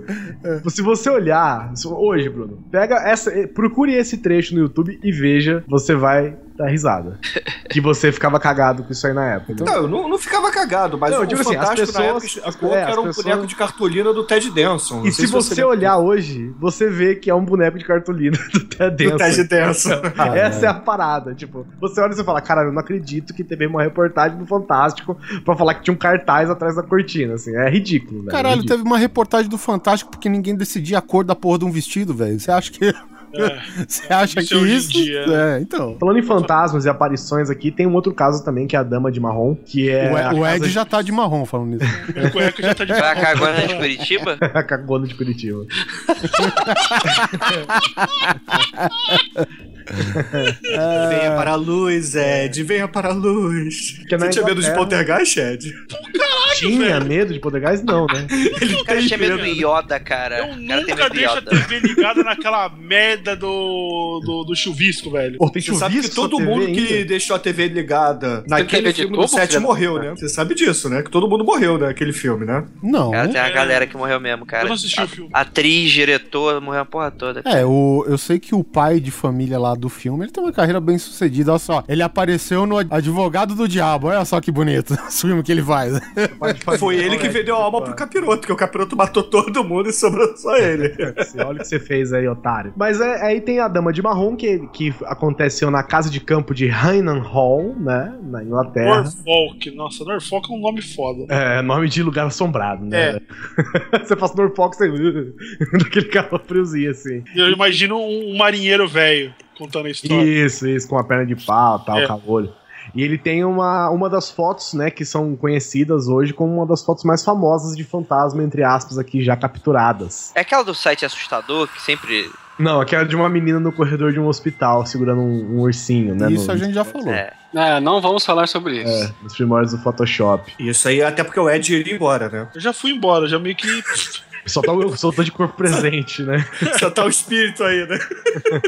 o Então, engraçado é que tem coisa que vocês falam que eu não arrepio. Tem coisa que vocês estão falando e eu tô arrepiando. É bizarro isso. Tem a. Dizem que esse espírito, né, que foi fotografado nessa escadaria, é da Lady Dorothy Walpole. Ah, que chique. É, e um dos relatos mais famosos é que o ca- um cara que estava hospedado, né, um, um- um major, um militar que estava hospedado, ele estava em 1849, ele estava voltando pro seu quarto numa noite junto com um amigo, ou seja, não estava sozinho e viu uma mulher, tal famoso vestido marrom. Ninguém sabia se era branco e marrom, azul e marrom. Quando chegou perto, a mulher simplesmente desapareceu, né, cara? A história já era conhecida, porque é desde de mil, no- 1700 e qualquer coisa e tal. Então, ele já sabia dessa história da dama de marrom e ele viu essa dama de marrom e ele, como um ótimo militar, ele foi confrontar, né? E ela simplesmente sumiu. E você acha fotos é, relacionadas a isso na, na internet, né? Só pra você procurar Dama de Marrom. Vai ter no post aqui também, se você quiser só clicar e ver. E é, Mas uma liga o das... Safe Search do Google, senão você vai ver muita É, É, coisa nojenta por aí, né? Dama de marrom. Coisa bem mais assustadora, marrom, viu? É. É, cuidado com o que você procura, amiguinho. Vai ter imagens da cadeira do Ed agora. Ó, lembrei de outro filme que me, deu, me botou medo, hein? E é, esse também é, é ridículo, cara. Gremlins, o primeiro. Ah, não, pera, não, para, para, para. Para, para. Sabe por quê? O filme inteiro Ah. tava de boa, mas vocês lembram do final do filme? Do final final mesmo, depois que o velho pega o, o Gizmo e vai embora. O que acontece bem no final? Não, o que que, o que que acontece no final? Só vê uma fala do filho da puta falando assim: se você estiver em casa sozinho à noite, alguma coisa assim, não é exatamente isso. E por acaso as luzes apagarem, ah, alguma coisa parar de funcionar, ou coisas começarem a se mexer, olhe debaixo da cama, olhe nos armários, você pode ter gremlins. Cara, Fodeu a cabeça. coisa. É, é o tipo de coisa que eu aconselho você não fazer. Cara, se você tá com dúvida que o demônio tá embaixo da tua É, cama, Um homem Não, cara, cama. tu, tu vê. Beleza, tu vai lá ver se tem. E se tiver, o que, que tu faz? Então fica na dúvida, cara. Depois de tá cagar nas calças, o que, que você faz? Você vê e fala, aí você fala, beleza, deixa eu voltar a dormir aqui, que agora não tem mais essa dúvida na cabeça, né? Ainda bem, né? Irmão, gente? se o demônio estiver ali, você abre os braços e abraça, cara. Pior não vai ficar.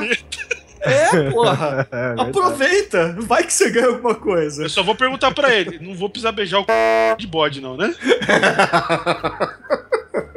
Por favor, né? Princípios. É, não tô aqui. Se bem, ó, eu Então, esse é o você. tipo de coisa que pode ser sem querer, entendeu? Você olha embaixo Não, da não, cama, a hora não, que não, você. não, Não, não. é sem querer. eu Vou Beijar falar... c... de bode não é sem querer, É, Guizão. vou falar por quê? Porque é aquela coisa que a gente comentou no início do episódio. Você vê um, ouve um barulho embaixo da cama, aí você põe a cabeça embaixo e de repente você dá um beijo no bode, entendeu? Não tem como saber, velho. A vida é essa Cara, caixa essa de frase solta, você põe a cabecinha embaixo e dá um beijo no c... do bode, não é legal. Eu Eu acho que alguém tá querendo justificar alguma coisa. É, Exato. Ele disse eu que era imagino um bode. capetinho segurando um bode e a risada debaixo da cama. E o pior é que não melhora, porque se você sair do satanismo, você cai na zoofilia. Então, velho. Não tem jeito. Ah, mas zoofilia é um problema? A única coisa que eu gostaria de falar, só pra encerrar essa parte do capeta aí, assim, hoje em dia a representação do capeta nos filmes tá sempre sendo boa, né, cara? A cara dele é sempre de um cara bacana. É um sedutor, né, cara?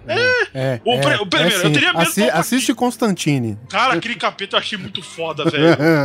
Aquele é o Mas foda. o seriado. Não, o filme, o filme. Seriado não. Aquele- cara, eu acho fantástico aquele capeta. O jeito que Você já viu o. Tim Curry de capeta? Do It. Ele tem cara de, ele tem cara de capeta. Tem, tem um filme pior. Ele não tá de capeta, ele tá de palhaço. Ah, não, obrigado. Esse cara- então. Tem um que é pior ainda, que ele tá de travesti ET. Ah, que horror.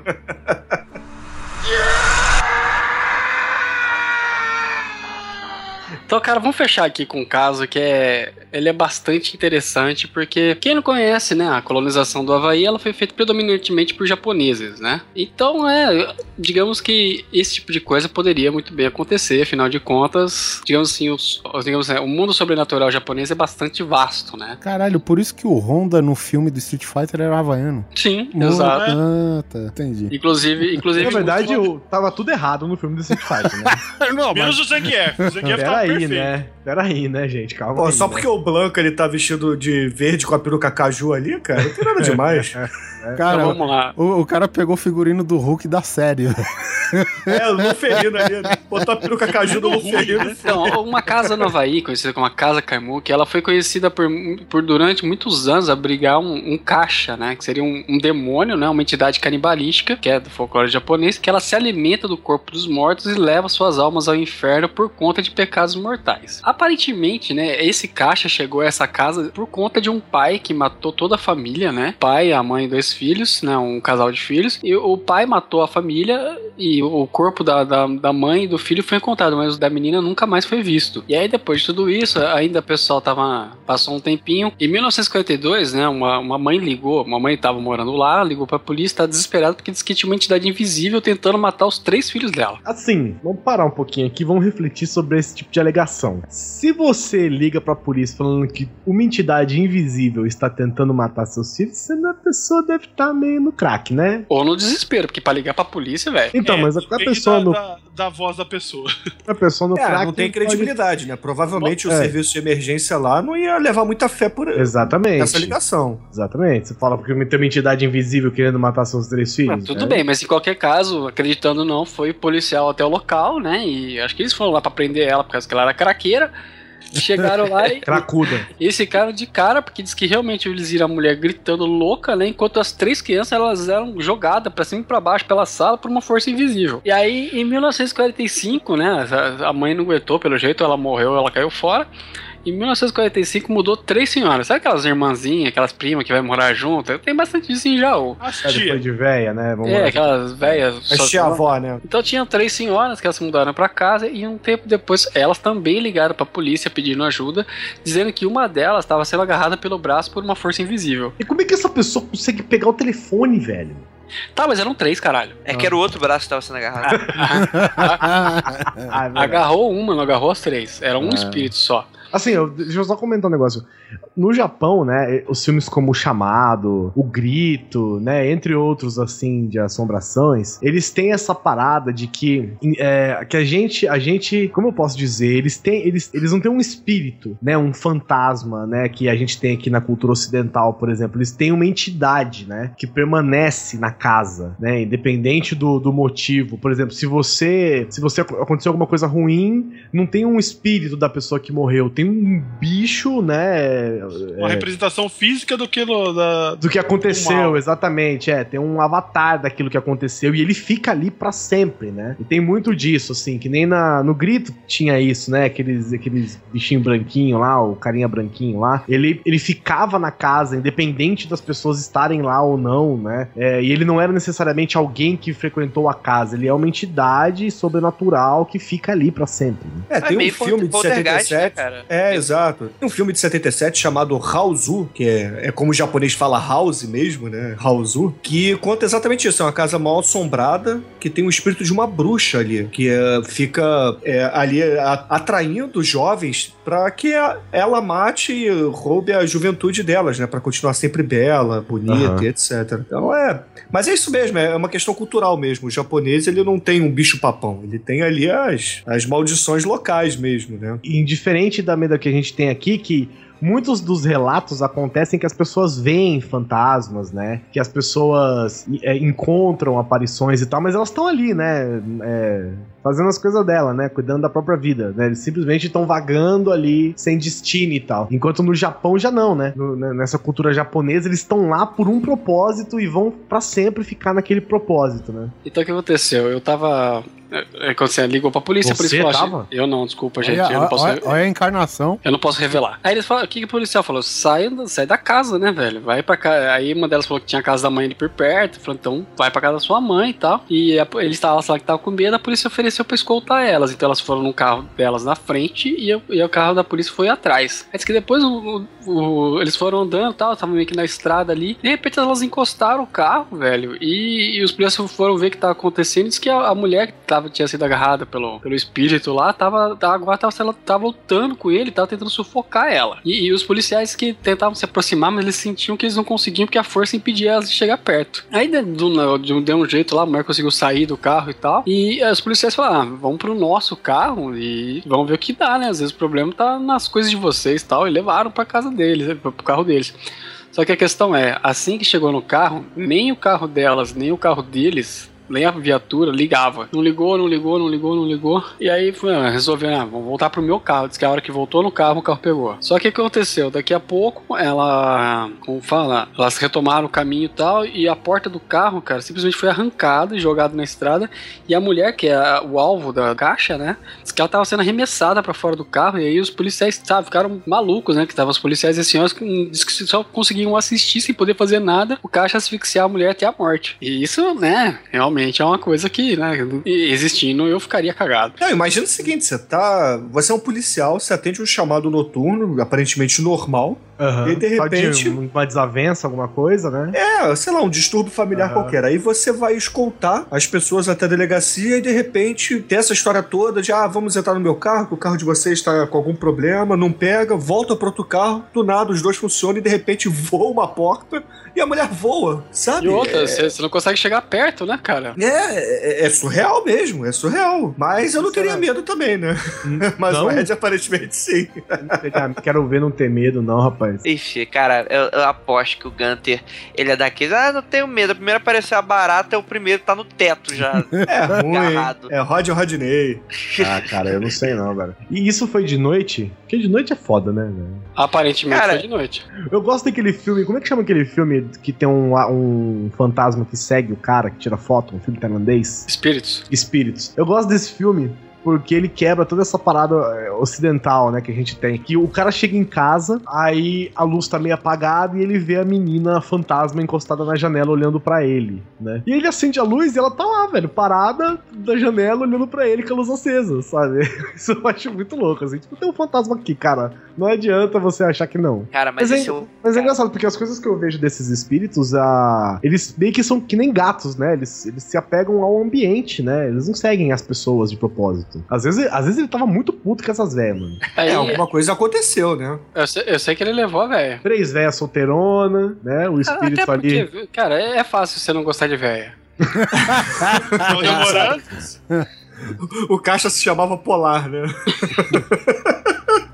Mas a história não termina aí, né, Polar? Não, não termina. Aí, aí cerca de 30 anos depois, em 77, Olha o Ed chorando, não, terminou assim, terminou assim. Jesus.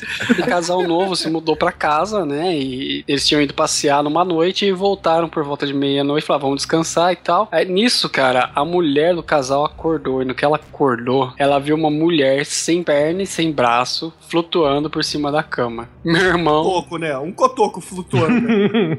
A, a questão é que essa mulher acho que não precisou de Activia por um bom tempo.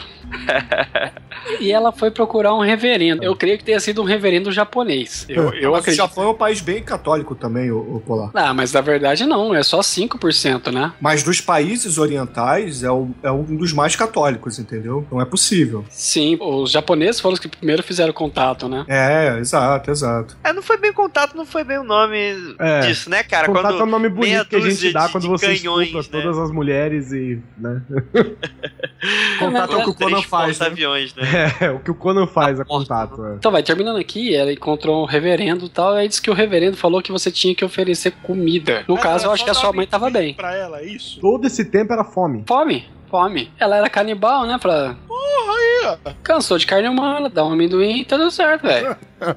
É, é um bom substituto. Tem bastante Cara, gordura também. Eu, né? eu, sinceramente, eu não sei o que eu faria. Se, imagina você, você tá de noite, você acorda, sei lá, seu cachorro acorda com seu cachorro latindo, você olha, tem um, um anão flutuando na sua cama, em cima da sua cama. Japonês ainda, né? Mas assim, Então, a, questão é que depois que fez isso, é, ofereceu a comida, disse que o bicho nunca mais voltou, cara. puta, todo esse tempo era fome, gente. Vocês, ah, essas velhas tava de sacanagem mesmo, velho. Mas ó, o intervalo é de 30 anos, tá? Ainda não passou 30 anos da última ocasião. Ah, deixa um pote de leite, tá tudo certo, cara. A ração de igual com a ração de gato ali, tá tudo certo. E como que você alimenta uma porra dessa?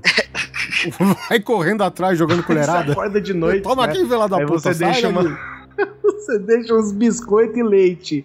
Aí você Sim. acorda de noite, lá tá o Papai Noel e o fantasma lá saindo no tapa, né? Pra quem que vai ver que rouba o leite. Na próxima né? vez, deixa dois copos de leite. Se eles estavam saindo no tapa, então o caixa levou desvantagem, né? Porque não tinha braço. Não podia nem rolar uma porrinha ali pra saber quem é que leva, né? Tava na cabeçada. E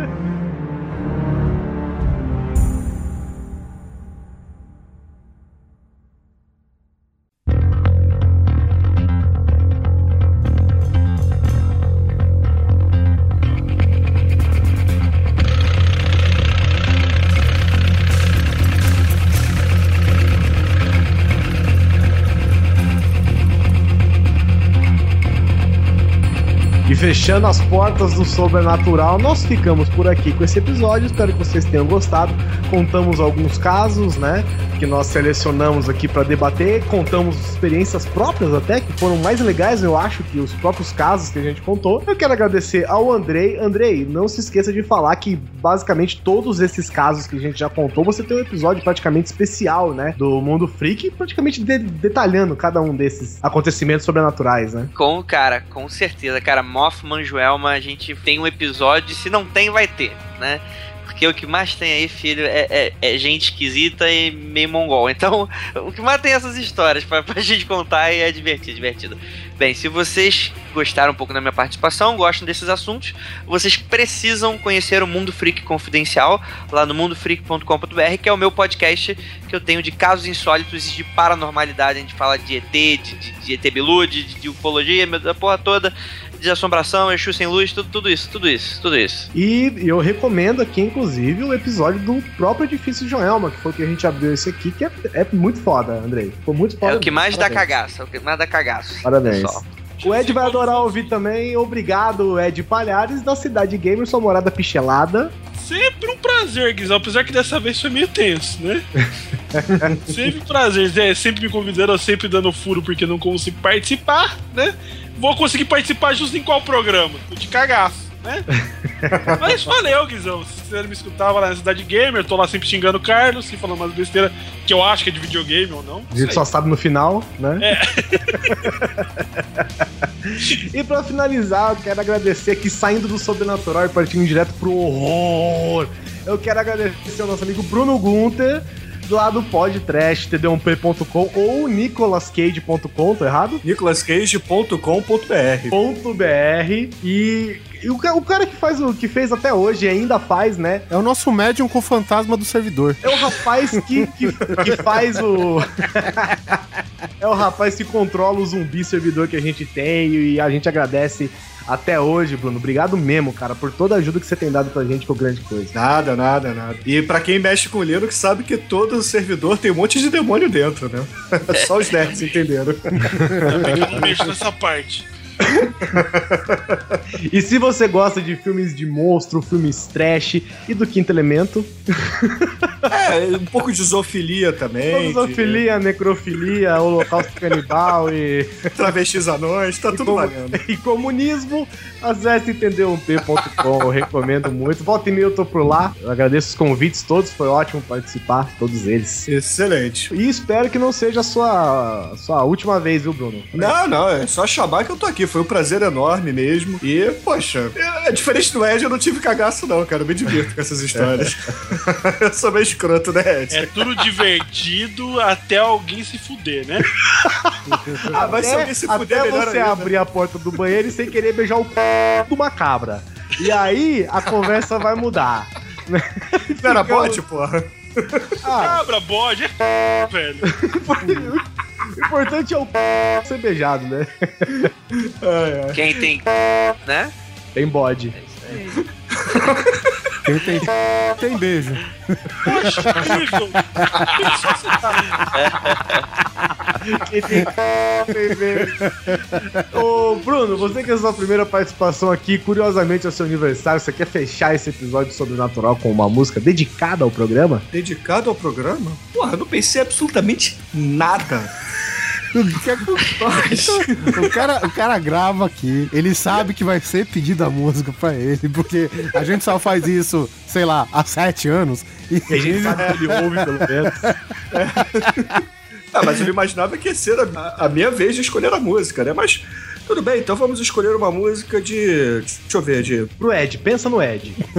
Ed, então nós tradamos aí, do Eduardo Duzek. Fim do mundo pra você. Nossa. Nossa. Falta de amor ao público, hein?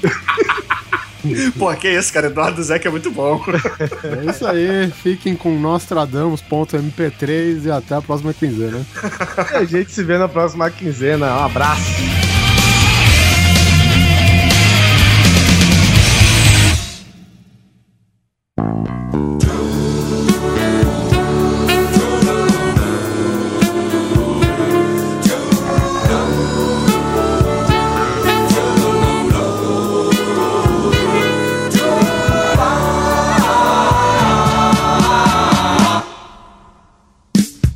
Naquela manhã. Este episódio do Grande Coisa tem o apoio dos patronos Daniel Rossi, Eduardo Chimote, Felipe Stocker, Fábio Kiss, Miriam Juliana, além de todos os outros patronos que colaboram com o nosso conteúdo. Se você também quiser colaborar, acesse patreon.com barra grande coisa e seja mais um patrono. Edifícios explodiam, pessoas corriam. Eu disse bom dia, ignorei. Telefonei. Qualquer e não tinha. Ninguém respondeu. Eu disse Deus, nós tradamos forças do bem e da maldade. Voodoo, calamidade, juízo final então és tu. De repente, na minha frente, A esquadria de alumínio caiu junto com vidro fumê. O que fazer? Tudo ruiu. Começou tudo a carcomer. Gritei, ninguém ouviu. E olha que eu ainda fiz psiu.